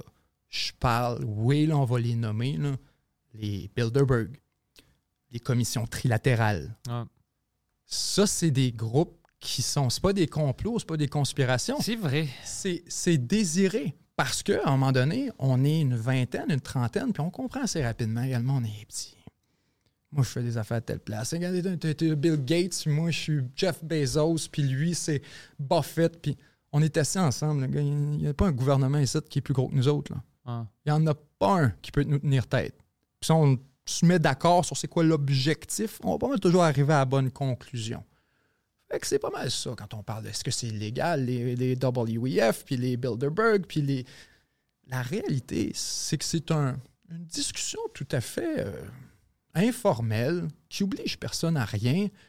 À un moment donné, quand tout le monde qui a du pouvoir s'entend sur Une idéologie. une volonté, un, un résultat final qui est désirable et qu'on essaie d'obtenir, t'as pas besoin d'avoir un complot à travers tout le monde. T'as besoin de les entendre qui se parlent. qui si tout le monde se dit Ah, les taux d'intérêt sont trop bas, tout le monde est d'accord là-dessus.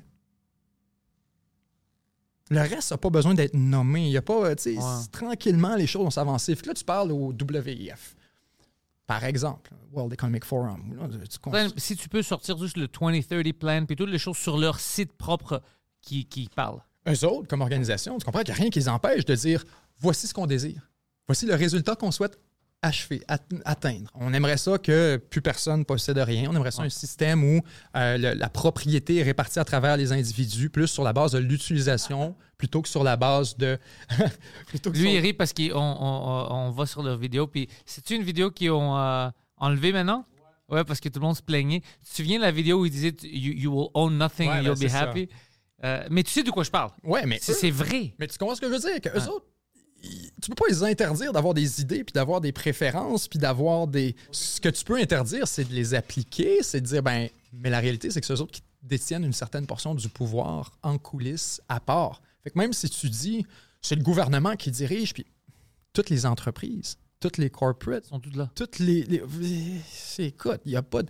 Une bonne... euh, Mais bonne ça, leur plan, juste pour que j'oublie pas, leur plan, le social contract et tout ça, le, le Agenda 2030, euh, tu sais, quand tu regardes de hauteur, c'est que, oh, sustainable development, ça c'est bon. Mais quand tu regardes le détail de enlever euh, tous les aspects privés que tu peux avoir d'une personne parce qu'on n'est pas assez mature pour avoir notre propre maison, tout ça, euh, eat bugs pour et manger des insectes pour éviter de manger, tout ça c'est complètement fou.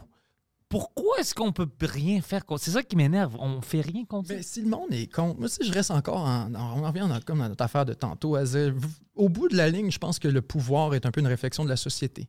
Euh, S'ils réussissent à passer des affaires de même, c'est qu'il y a eu un niveau de consentement.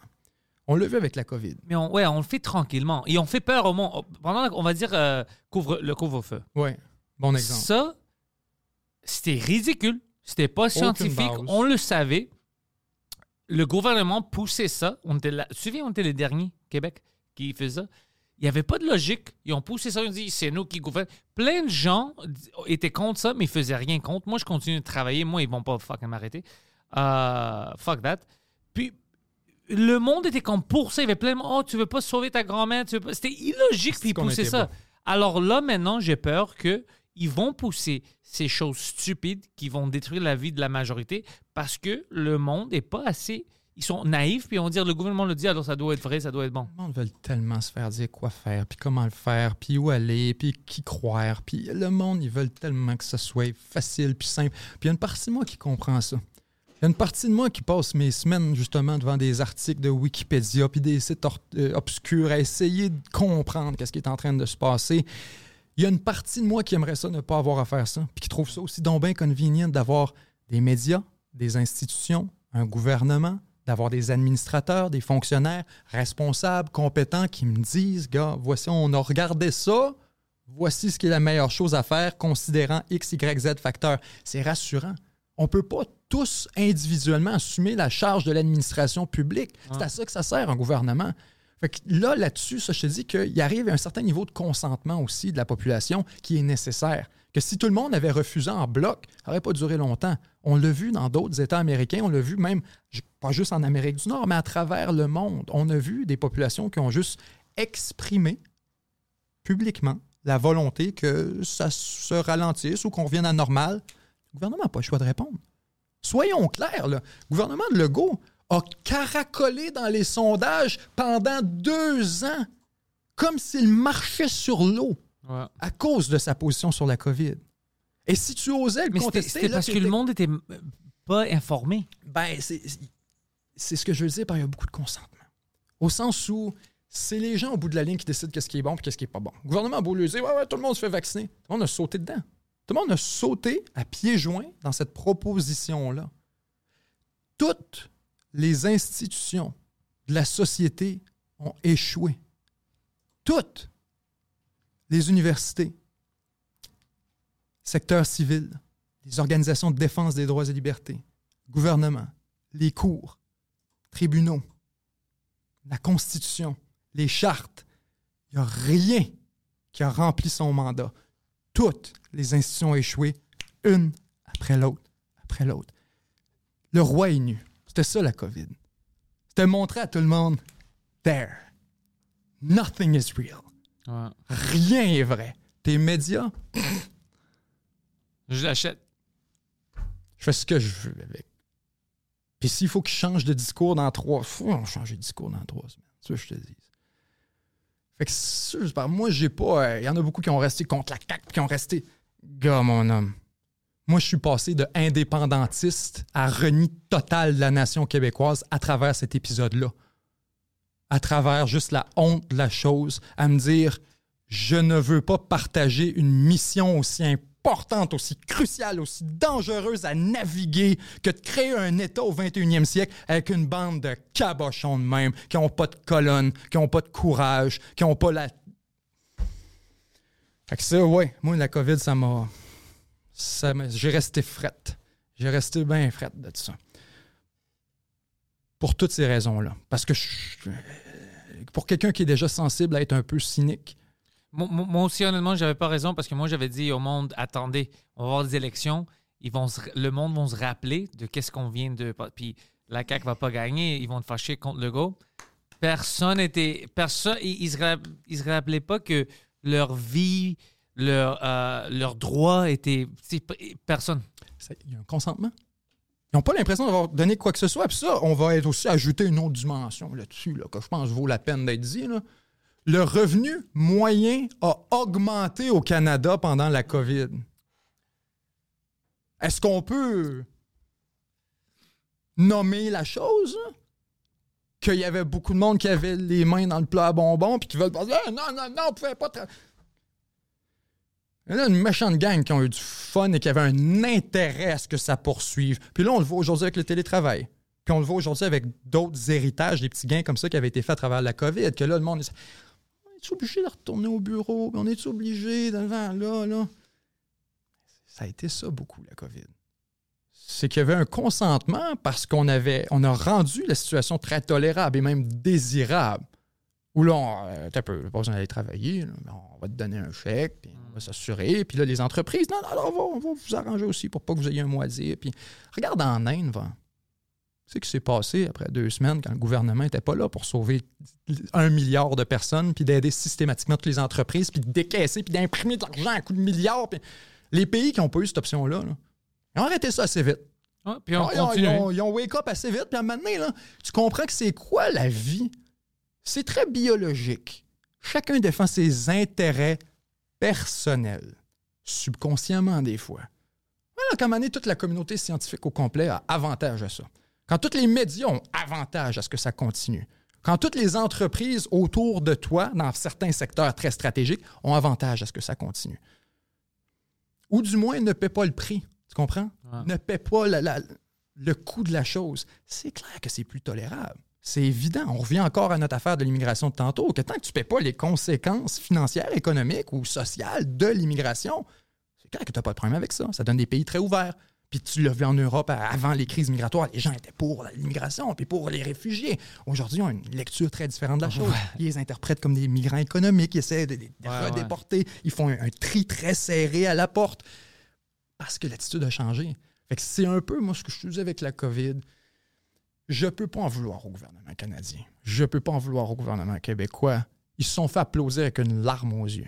C'est quoi tu fais pendant que tu as une ovation debout? Sors-tu du stage? Ah non. Soak it in. Le gars, s'il n'y a pas eu d'opposition pendant deux ans, il faisait ce qu'il voulait, diriger un État. On aurait pu supprimer l'opposition. On aurait pu supprimer l'Assemblée nationale. Ça a été ça pendant un bout, d'ailleurs, qui n'ont pas siégé. On a, quand tu parles de- des institutions qui échouent, on a supprimé l'Assemblée nationale pendant un bon bout. Hum, Pas besoin. Des pays qui ont suspendu leurs élections, puis Ah, on reviendra, mec, la grippe soit passée. Ouais, ouais. puis- Et tout ce qu'on a dit, toutes les, les, les contre-arguments qu'on a présentés à travers ce processus-là, quand c'était sur le masque, quand c'était sur le couvre-feu, quand c'était sur les questions économiques, quand c'était sur l'impression de l'argent systématique, quand c'était sur la dette qu'on voyait venir, tout ça, là, ça nous a pas blindside. là. Il y avait du monde sur la ligne depuis des mois qui levait la main en disant Hey, ça va avoir aucun sens quand ça va finir. Là. Ah. Là, attendez, qu'est-ce qu'on fait avec cette dette? Ben, beaucoup là, avaient des frissons en regardant ça aller. Ouais, moi, j'avais Ben, plein de ben podcasts. Non, non, non, arrête, arrête, arrête. Le monde meurt. là. Arrête, là. Le monde meurt. Là. Never mind que chaque point de chômage que tu rajoutes, tu rajoutes des dizaines de milliers de familles qui sont brisées, des divorces, des suicides, des gens qui sont forcés de se déménager, de se déplacer, puis de briser leur lien avec leur communauté, leur vie, parce qu'il faut qu'ils changent d'emploi, faut qu'ils changent, parce qu'ils n'ont plus les moyens de leur maison. Never mind tout ça. Ça, ça n'est pas de la souffrance, ça compte pas. Never mind tous ceux qui peuvent pas. Never mind rien de tout ça. Fait que. Là, c'était la COVID. Ça aurait pu être n'importe quoi. Puis le monde nous disait tout le temps, ouais, ouais, ouais, lancez pas trop loin. Puis. Je vais le faire, moi, le parallèle avec les Juifs. Moi, y aller, moi, si vous voulez pas. Je vais y aller le faire, le parallèle, parce que ce que j'ai vu comme un, un étudiant de l'histoire, j'ai pas vu une histoire qui répète, j'ai vu une histoire qui rime. Ah ouais, ouais. J'ai vu une histoire qui rime. ouais, rime, ouais. Qu'on identifie un groupe qu'on décide comme indésirable, puis qui Ouais, nuit à la progression de la société, puis c'est eux autres qui nous empêchent de rouler rond, puis c'est eux autres qui. Puis là, on était à veille, les camps Shefferville, là. On était à veille. On était à veille. Puis carochez-moi des tomates comme vous voulez, vous négligez où vous étiez psychologiquement. Vous négligiez les articles qui étaient écrits en identifiant les. Et ça vient de quelqu'un qui était vacciné en passant. Ouais, moi aussi. C'est ça que le monde me fait rire avec ça, de ben oui, l'anti-vax. De... Vous avez rien compris. Rien. Vous avez rien compris de ma contestation vis-à-vis. Vous avez rien compris. Puis ça va être répété à cause de ça. C'est pour ça que je dis, moi, je regarde tout ça, puis je peux pas en vouloir au gouvernement québécois, au gouvernement canadien. Ils ont fait ce qui leur a été mandaté. C'est ça ta job comme gouvernement. Tu es un mandataire du pouvoir, un fiduciaire. Je te donne un pote, fais ce que tu veux, mais voici ce que je te demande de faire. Organise ça. OK. Confine-nous. Imprime, fais ce que tu veux, fais ce que tu as besoin. Là, ah, là il faut pas qu'il y en ait quatre. Je t'avertis. S'il y en a quatre, on referme tout. Puis à cinq, c'est code rouge. OK. Il va exécuter ça. C'est ça la, la demande que tu as, que as fait.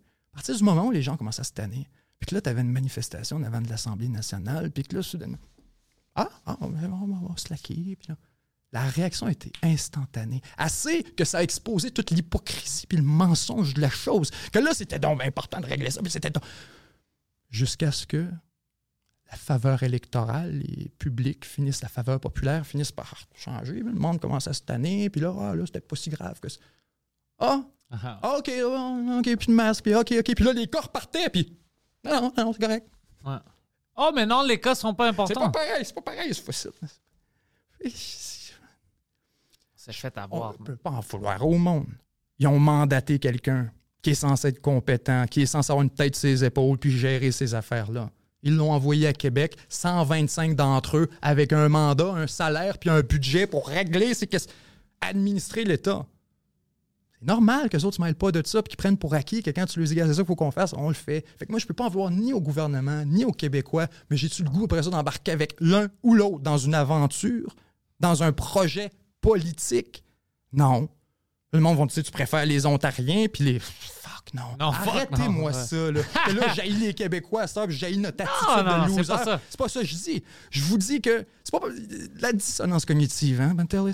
Que là, si je suis, moi, je, je critique les Français aujourd'hui, là, là, le monde va dire je suis pro-russe. Ouais, Là, si ouais, je critique exactement. les Russes, là, je vais être un pro-Occident. Soudainement, là, je vais passer du coq à l'onde de même parce qu'on va chercher un prétexte pour me disqualifier. Ah, j'aime pas le pizza. Ah, t'aimes le poulet? Non, j'ai- je te dis ça, j'aime. On parle de quelque chose. On reste sur le sujet. Ben oui. Je n'aime pas ça. Moi, je n'aimais pas ça de, de personne. Moi, j'aimais pas ça quand les États on faisait des choses de même ici au Québec, au Canada, partout en Grèce, en Europe. Je détestais ça. Je voyais que ça arrivait. Je parlais pendant des heures sur des podcasts avec Poseidon.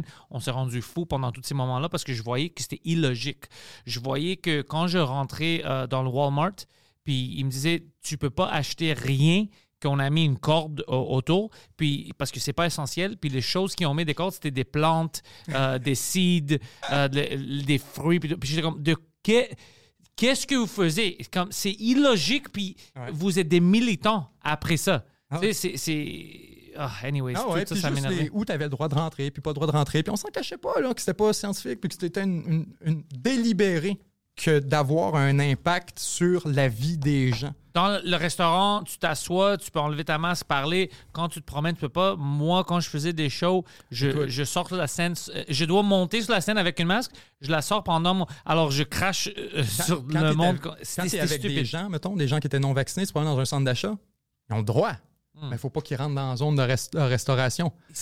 L'air qu'ils respirent, là, au-delà du petit cordon, c'est pas le même air. Non, non, c'est ridicule. Puis le monde, c'était pas scientifique, c'était stupide. Puis t'avais plein de gens qui justifiaient ça avec du, du euh, pseudoscience. Donc, devant tout ça, ça, j'ai pas viré fédéraliste. Ouais, est-ce que je suis plus nationaliste? OK. qui est quoi, dans le fond, c'est la fierté de la nation, le désir d'émanciper ce groupe de personnes-là. Puis je me peut-être? dis, ouais, peut-être que quand je dis on est la représentation, le symbole de ce qu'on est puis de ce qu'on désire, peut-être que les Québécois, on désire ça. Mais écoute, c'est pas juste les ça. Québécois, tout le monde faisait ça. C'est pas, pas une erreur québécoise. Ouais, Ils- ouais, Ils ouais, suivaient ouais, le monde, puis c'est ça qui m'énerve. Si c'était juste les Québécois, si c'était juste les Canadiens, juste les Américains, disaient, OK, il y a un peuple qui est un peu fucking stupide. Tout le monde, comme, t'avais tes scientifiques qui demandaient des questions, puis c'était monsieur, madame, tout le monde qui disait, ben non, CNN a dit eu- ça. eu CNN... certains environnements pareils, certaines sociétés qui ont choisi de faire des choix différents euh, où la politique était configurée différemment. Parce que là, les gens, mettons, Texas, Floride, des États qui sont typiquement plus euh, libertariens, qui Ouais. prônent une liberté individuelle plus grande versus euh, une responsabilité plus importante en conséquence. Je donne plus de liberté. Attention, tu es plus responsable en conséquence, puis tu as un, un ensemble de responsabilités qui vient avec. Ouais. Ça, c'était présenté dans certains États américains et ça m'a convaincu justement de la nécessité des frontières aussi à travers tout ça. Puis j'en parlais avec mon père. Mon père me disait toujours un jour les frontières vont disparaître. C'est Une discussion que j'ai souvent avec mon père. J'espère que non. Que mon frère, euh, mon père me dit ça sert à rien, c'est stupide. Il dit, je m'en vais me promener en moto, je passe à côté des États-Unis, là, j'ai pas le droit de rentrer là. Dit, mettons la Russie, euh, tu sais, c'est gigantesque la Russie. C'est quoi, c'est le, le corps du continent asiatique ou puis là, c'est barré à l'aviation. en route. Tu peux pas rentrer là avec un passeport. Tu peux pas. C'est comme un. C'est fou. C'est un- une portion de la planète qui est à tout le monde, qui est cordon off. Pourquoi? Ouais. Pour des raisons. C'est ça, je peux comprendre ça, cette notion-là. Mon père me disait que c'est un peu absurde. Maintenant, les frontières circonscrivent la folie. C'est facile de dire on veut pas de frontières parce qu'on prend pour acquis qu'on vivrait selon nos règles. Hmm. Là, ben oui, mais là, tu vas avoir le droit de vote, puis tu vas, les homosexuels vont avoir le droit de vivre, puis les femmes vont avoir le droit d'exister, puis d'avoir des droits égaux, puis d'être considérés comme des êtres humains à part entière. OK, Ça, c'est mes valeurs. Mais ça veut là- pas dire que c'est les valeurs de l'autre. tu viens de brusquer 100 millions de Saoudiens. Ouais. Eux autres, ils veulent plus jouer dans cette règle-là. là. Fait que c'est quoi ton monde sans frontières? Ça prend des frontières pour circonscrire la folie. Parce que sinon, ce qu'on a fait au Québec, ça aurait été à grandeur de la planète. Parce que sinon, ce qu'ils ont fait en Chine, ce serait à grandeur de la planète. Une Christie de chance que la Chine avait des frontières pour l'empêcher de contaminer le reste de l'Asie avec ses niaiseries, qui ont resté enfermés là-dedans jusqu'à ce que ça soit Ils ont tué plein de gens. Écoute, il y en était à un niveau où c'était vraiment, là, le gouvernement était au bord de l'effondrement. Les manifestations qu'il y avait avec les cartons blancs, les gens étaient vraiment en train de perdre le contact avec le gouvernement. À dire, OK, euh, on n'est plus dans le même monde. Une chance qu'il y a des frontières. Une chance qu'il y a des frontières pour que quand ils font quelque chose en Alberta puis qu'ils le coup, OK, ça se rend pas juste. On peut essayer différentes formules. Cette idée que quoi, c'est on va. Are we going to get it right every time? All the time? Évidemment pas. La beauté d'un monde avec 130, 135 pays à travers tout ça, c'est qu'on essaye des affaires différentes. C'est que lui, là-bas, il essaie quelque chose, son système de santé. Lui, essaie une autre affaire. C'est quel qui fait mieux? Ah, lui, ça marche mieux. OK, bon, mais lui fait ça. On, s'améliore. On développe des systèmes. Mais là, imagine-tu un peu, puis non, non, non, on est tout ensemble, puis c'est, voici comment on fait les choses. Les, frontières circonscrivent la folie. Été, euh, euh, bien content d'avoir d'autres provinces canadiennes pendant cette période-là. Parce que je ne suis pas parce que je suis viré fédéraliste, c'est juste parce que j'ai constaté à quel point, bon, Seigneur. Mais la majorité des autres provinces étaient faisaient la même affaire. Oh oui, oh oui, exactement. Exactement. Ils nous ont nuancé quelque peu. T'as l'Alberta qui a tenu son bout jusqu'à la fin. ouais. Euh, Colombie-Britannique qui avait au moins. On avait un certain avantage que tout le monde vivait pas les mêmes vagues en même temps. ça passait une place, puis après ça arrivait à l'autre. Fait que veux pas, on avait comme des différents niveaux d'ajustement puis d'autorité qui étaient établis à différents moments dans le pays. Ça nous permettait de voir ce que les autres avaient. Et comme, les autres sont corrects, peut-être qu'on va être correct dans deux semaines, et de s'accrocher à cet espoir-là. Au bout de la ligne, moi, je pense que ça va être un, relativement consensuel aux yeux de l'histoire. Puis on peut pas dire ça de notre vivant. C'est ça qui est plate. C'est pas nous autres qui décident ce que l'histoire va juger. C'est pas nous autres qui décident. La Deuxième Guerre mondiale, ils ne pouvaient pas en juger en 1947. C'était quoi que ça a donné? Ils ne pouvaient pas en juger en 1950 non plus. Tu peux en juger, commencer à y réfléchir en 1990. 40, 50 ans après. Hum, voici sur quel itinéraire ça a mis le monde. Là, la COVID, on ne peut pas dire ça encore. On ne peut pas dire sur quel itinéraire ça nous a mis. Puis on ne peut pas encore tracer tous les parallèles puis les liens qui ont été faits avec ça. Moi, quand je fais des- mes dossiers, là, ça, ça me fait capoter. Je fais de l'histoire, puis là, récemment, je viens de faire la, la colonisation de la France en Afrique jusqu'à aujourd'hui. Je pars de 1380. Les premiers contacts des Européens, la découverte de l'Afrique, les premiers navires qui partent de Dieppe, qui arrivent là pour des épices, qui font comme What the fuck? Pourquoi je suis capable de partir de 1380 jusqu'à 2023? C'est Parce que tu te rends compte assez vite que l'histoire fait des bons gigantesques. Ce même fil narratif est ponctué de quelques événements qui vont le, le porter par en avant à tous les 10 ans, 5 ans. Mais ça ne change jamais. Pas important, c'est qui le président. C'est pas important qui quitte au pouvoir à ce moment-là. C'est pas important. Regarde le fil la relation entre la Chine et les États-Unis. Regarde le fil, hein, tu comprends? C'est pas important. L'histoire s'en va dans une direction. Ça va, si, ça va. Fait que maintenant, si on regarde la COVID, moi, je suis dans 50, dans 60 ans, on va peut-être être en mesure de regarder tout ça puis de dire est-ce que la crise de la dette qui est arrivée 5, 10 ans après, c'était connecté avec ça? Cette crise de la dette-là, à quoi elle a mené ensuite? Ça, ça a mené à quoi ensuite? Ça, ça menait. Je faisais Haïti. Haïti, si tu veux comprendre le problème d'Haïti, il faut que tu remontes jusqu'à l'indépendance. Il faut que tu remontes jusqu'à 1802, 1804, jusqu'à l'indépendance. Quand les Français vont leur imposer une dette de 150 millions, qu'il faut que tu nous rembourses sans ça, ben on te fait la guerre. Fait que Haïti est né dans la dette la plus miséreuse à un moment où ce que 150 millions, on s'entend, là, en 1800, là, beaucoup d'argent. Chose comme 7-8 fois le budget. Ils n'ont jamais été capables de rattraper ça. Encore aujourd'hui, on peut tracer la misère d'Haïti à ces actions-là, à ces interventions des années 1900, à ces- Fait que ça, je disais que là, on me parle de la COVID, puis on est comme, oh, this went well. Non. Clown. Clown. Au sens de l'histoire, j'ai pas d'autre mot que clown. Attends un peu. Regarde dans quelle direction ça va aller. Regarde les parallèles qu'on va être en mesure de faire dans 20, dans 30 ans, dans 5, dans 100 ans, de ce que ça a créé pour les monnaies du monde. Est-ce qu'on est qu'on vient de briser les roues du modèle? Ça se peut, là. Ça se peut vraiment, là. On ne sait pas encore. Tu regardes en 2008, le monde n'était pas capable encore d'allumer que hey, c'est, c'est- Non, non, ça a pris 2012-2013 que le monde réalise Hey, l'économie est repartie encore. OK. Euh, c'était sérieux. Ça comprends? affectait tout le monde. Et que là ça encore, détruit les pays. On regarde quoi? On se dit, ben 2008, un peu, mais ça a remis un nouvel itinéraire pour les États-Unis. Ils se sont fait décoter. Les Européens ont mis encore plus de poids vers l'euro. Le dollar américain a perdu de la place dans les États émergents. Le yen chinois s'est mis à gagner de la place. La Russie s'est mis à trader en, en, en rouble euh, avec, avec ses partenaires. Ça, c'est des conséquences de 2008. là. Tu peux dire ce que tu... 11 septembre, tu peux faire la politique étrangère des États-Unis des 20 années suivantes basée là-dessus. là.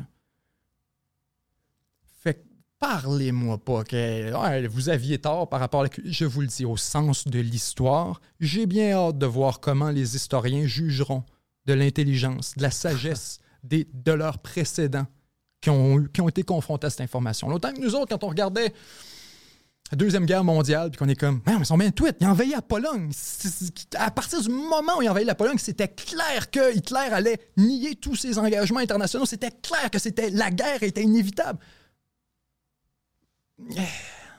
Facile à regarder en rétrospective nos Ouais. ancêtres puis de dire, ben, les dons été vous avez donc été pas vite. Parce que nous, on regarde- peut voir toute l'image. Man, si tu veux rire, regarde la, la- la récession des années 20, des années 30. C'en est hilarant. C'en est hilarant. Quand j'ai fait mon documentaire sur, euh, sur l'effondrement du système mondial, c'était ça le parallèle que je voulais montrer. C'était le grand cycle qu'on avait fait depuis 1920. Le grand tour pour revenir essentiellement à la même À la même place. Qui était une folie spéculative. Puis il y avait une citation qui était parfaite, qui disait comme euh, depuis les dernières années, il n'y avait plus rien qui valait rien. Tout était rendu un peu inventé. euh, euh, la spéculation pouvait faire exploser les entreprises. Puis là, il te racontait comment genre, l'environnement économique n'a aucun sens. Je rajoutais l'année à la fin, 1922 ou 1920. Et ça aurait pu être dit aujourd'hui. C'était une citation d'une telle. C'était tellement complet, c'était tellement précis pour décrire la situation actuelle. Puis comme, ben oui, c'est clair, c'était ça. Puis ça finissait avec comme, je sais pas comment on s'attendait que ça allait pas exploser à un moment donné.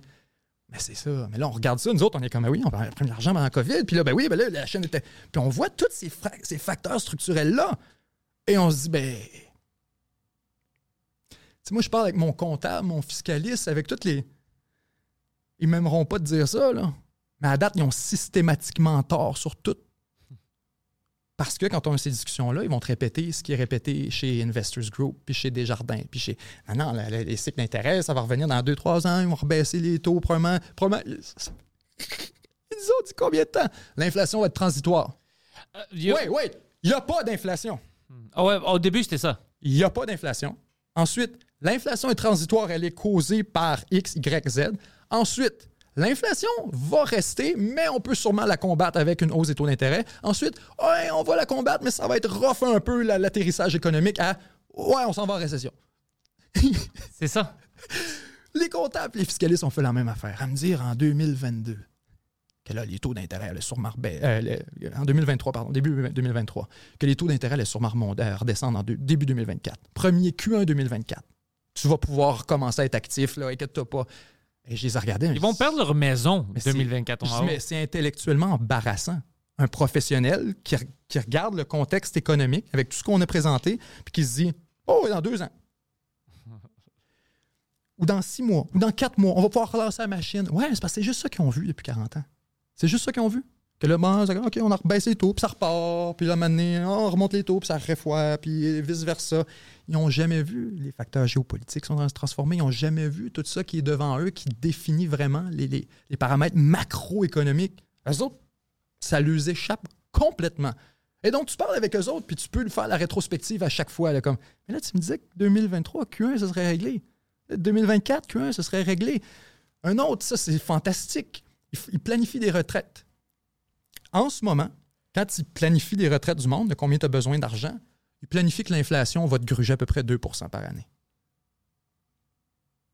Quoi? En moyenne pour les 30, 40 prochaines années. Que l'inflation va continuer au rythme qu'elle était avant la COVID. 2 Impossible. à peu près.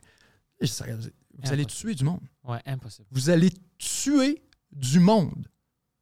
Suffit que ce soit juste 2,5, 3 Ça va plus Ça va que ça. une catastrophe. Ça va plus que ça. Mais quand tu es grandi dans un, un système économique, hein, ça monte, ça redescend, ça monte, ça redescend, ça monte, ça redescend, tu ne vois pas le bigger picture. Tu vois pas ce qui a créé cet environnement-là qui vient de disparaître. Fait que tu dis, ben oui, ça va revenir. dans- Ça a toujours été ça, la moyenne, 2% Mais oui, clown, depuis quand?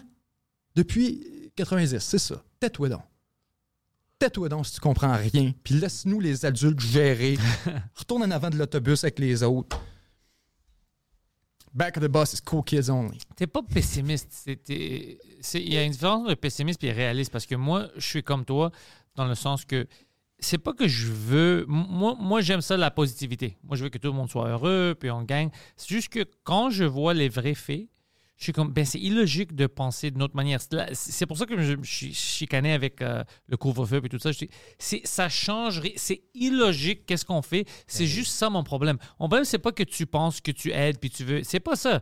C'est que ça n'aide pas. Ça nuit. Si tu m'avais dit, le couvre-feu, écoute, on l'a calculé, là, ça a été essayé dans 3-4 juridictions, voici l'impact que ça a, puis voici ce que ça va contribuer. Si tu m'avais vendu que, oh, ouais, ça, j'aurais dit, OK, good. Si on peut s'en sortir, good! Et ça, je te dis, c'est pas d'être négatif, c'est juste de dire, Réaliste. à partir du moment où tu nommes c'est quoi le vrai problème, puis que tu disqualifies les conneries qu'on n'est pas censé s'occuper, on, on répartit notre énergie à la bonne place. C'est ça du positivisme. Ouais. C'est ça. Ça veut pas dire que je pense pas qu'on peut pas régler les, les 20 millions de problèmes, qu'on peut pas faire face à la situation majeure qu'on a devant nous. Ce que ça veut dire, c'est juste, les amis, on peut pas continuer à se mentir. Mettons-nous pas la tête dans le sable. Faisons une évaluation réaliste, lucide, brutalement honnête de ce qu'on a devant nous. Parfois, se regarder dans le miroir. Je le dis encore avec la France-Afrique, parce que le monde capote de dire que je chiale sur l'Afrique puis l'Occident. Des fois, se regarder dans le miroir puis d'avoir honte de ce qu'on a devant nous, c'est pas un reproche, c'est le plus beau geste d'amour propre. Puis c'est ça un peu pour la politique. C'est comme on a à partir du moment où tu es capable de dire, guys, on a un problème. Je vous dis ça parce que je nous aime. Parce que je trouve que ça n'a pas d'allure où ce qu'on s'en va. Parce que je vois des problèmes que, écoute, oui, j'ai confiance en nous du présent, à condition qu'on a l'information, à condition qu'on a toutes les données nécessaires pour attaquer ce problème-là. Puis c'est un des points que je mentionnais d'ailleurs dans mon document la France-Afrique. Je termine avec ça en disant c'est pas parce que jaillis l'Occident que je vous raconte tout ça. C'est parce que je suis convaincu que si le narratif n'était pas aussi contaminé par des demi-vérités, des mensonges, des fausses informations, des manipulations, les gens seraient déterminés à ce que ça change, à ce que ça s'arrête, à ce que ça aille dans la bonne direction, quelle qu'elle soit. Les gens, ils sont pas délibérément en train de courir après quelque chose de mauvais. Mais non.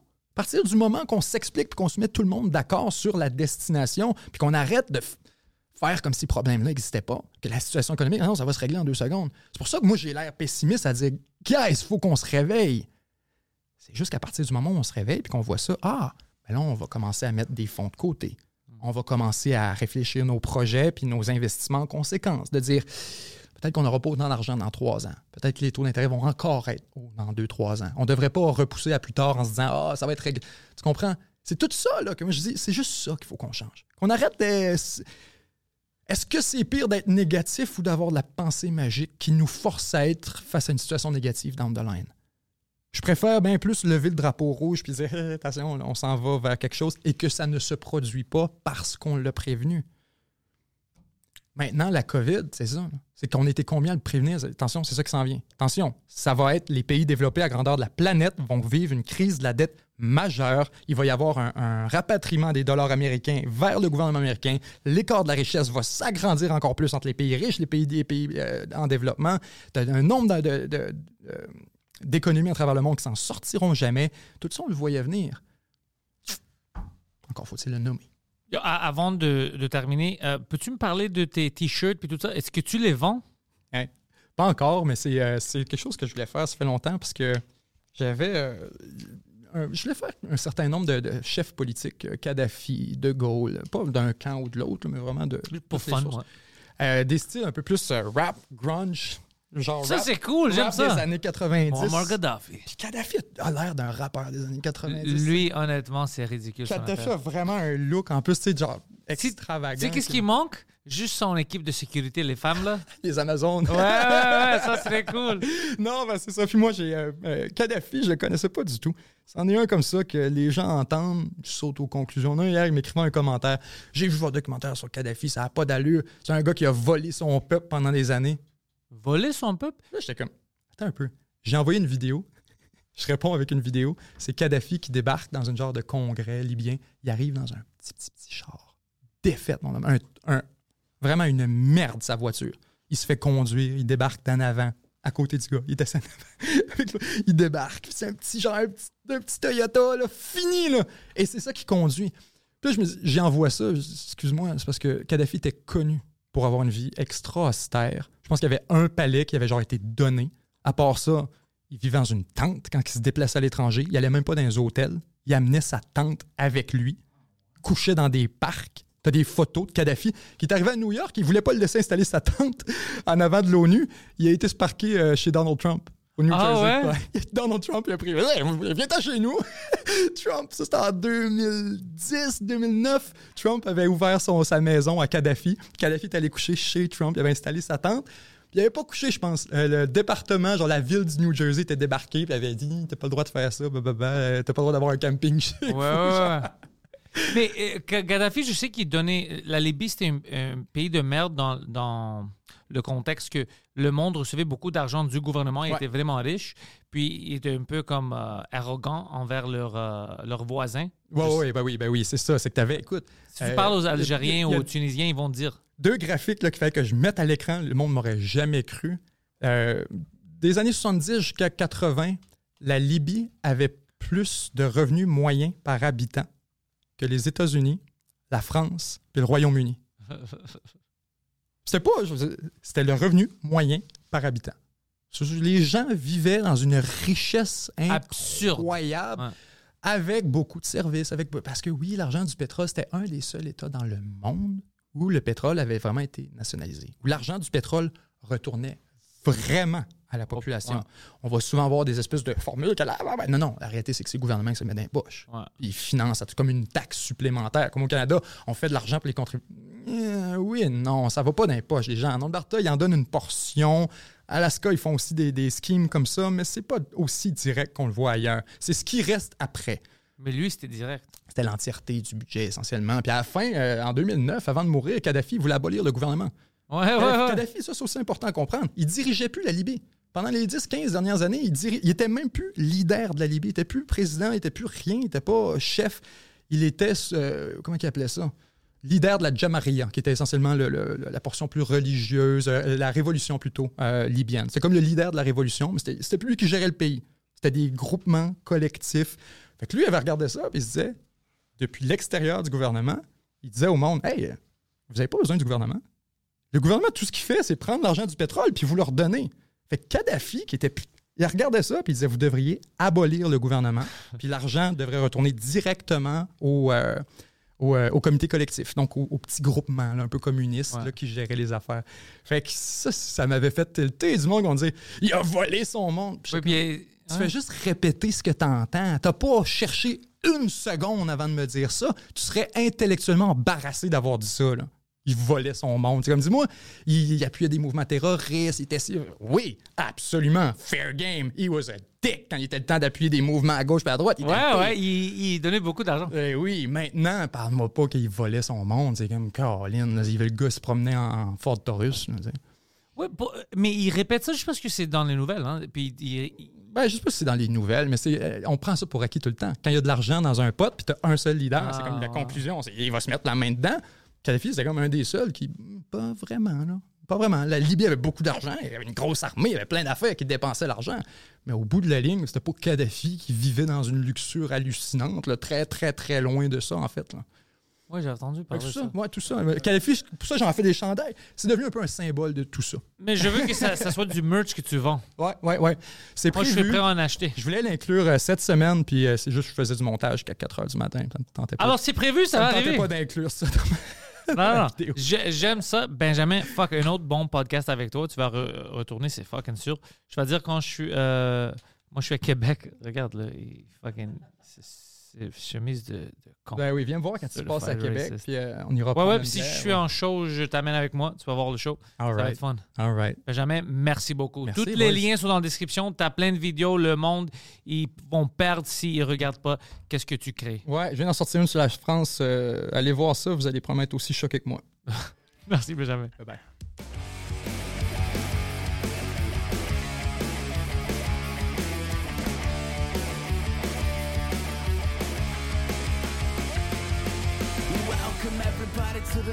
Head. All my confessions are the latest trend. I'll post them on my feed for you all to read. Oh no remedy, no alibi. It's only me, myself, and I. Memories I've captured, times gone by. We've built this Planning for your next trip? Elevate your travel style with Quince. Quince has all the jet setting essentials you'll want for your next getaway, like European linen, premium luggage options, buttery soft Italian leather bags, and so much more. And is all priced at 50 to 80% less than similar brands. Plus, Quince only works with factories that use safe and ethical manufacturing practices. Pack your bags with high-quality essentials you'll be wearing for vacations to come with Quince. Go to quince.com slash pack for free shipping and 365-day returns.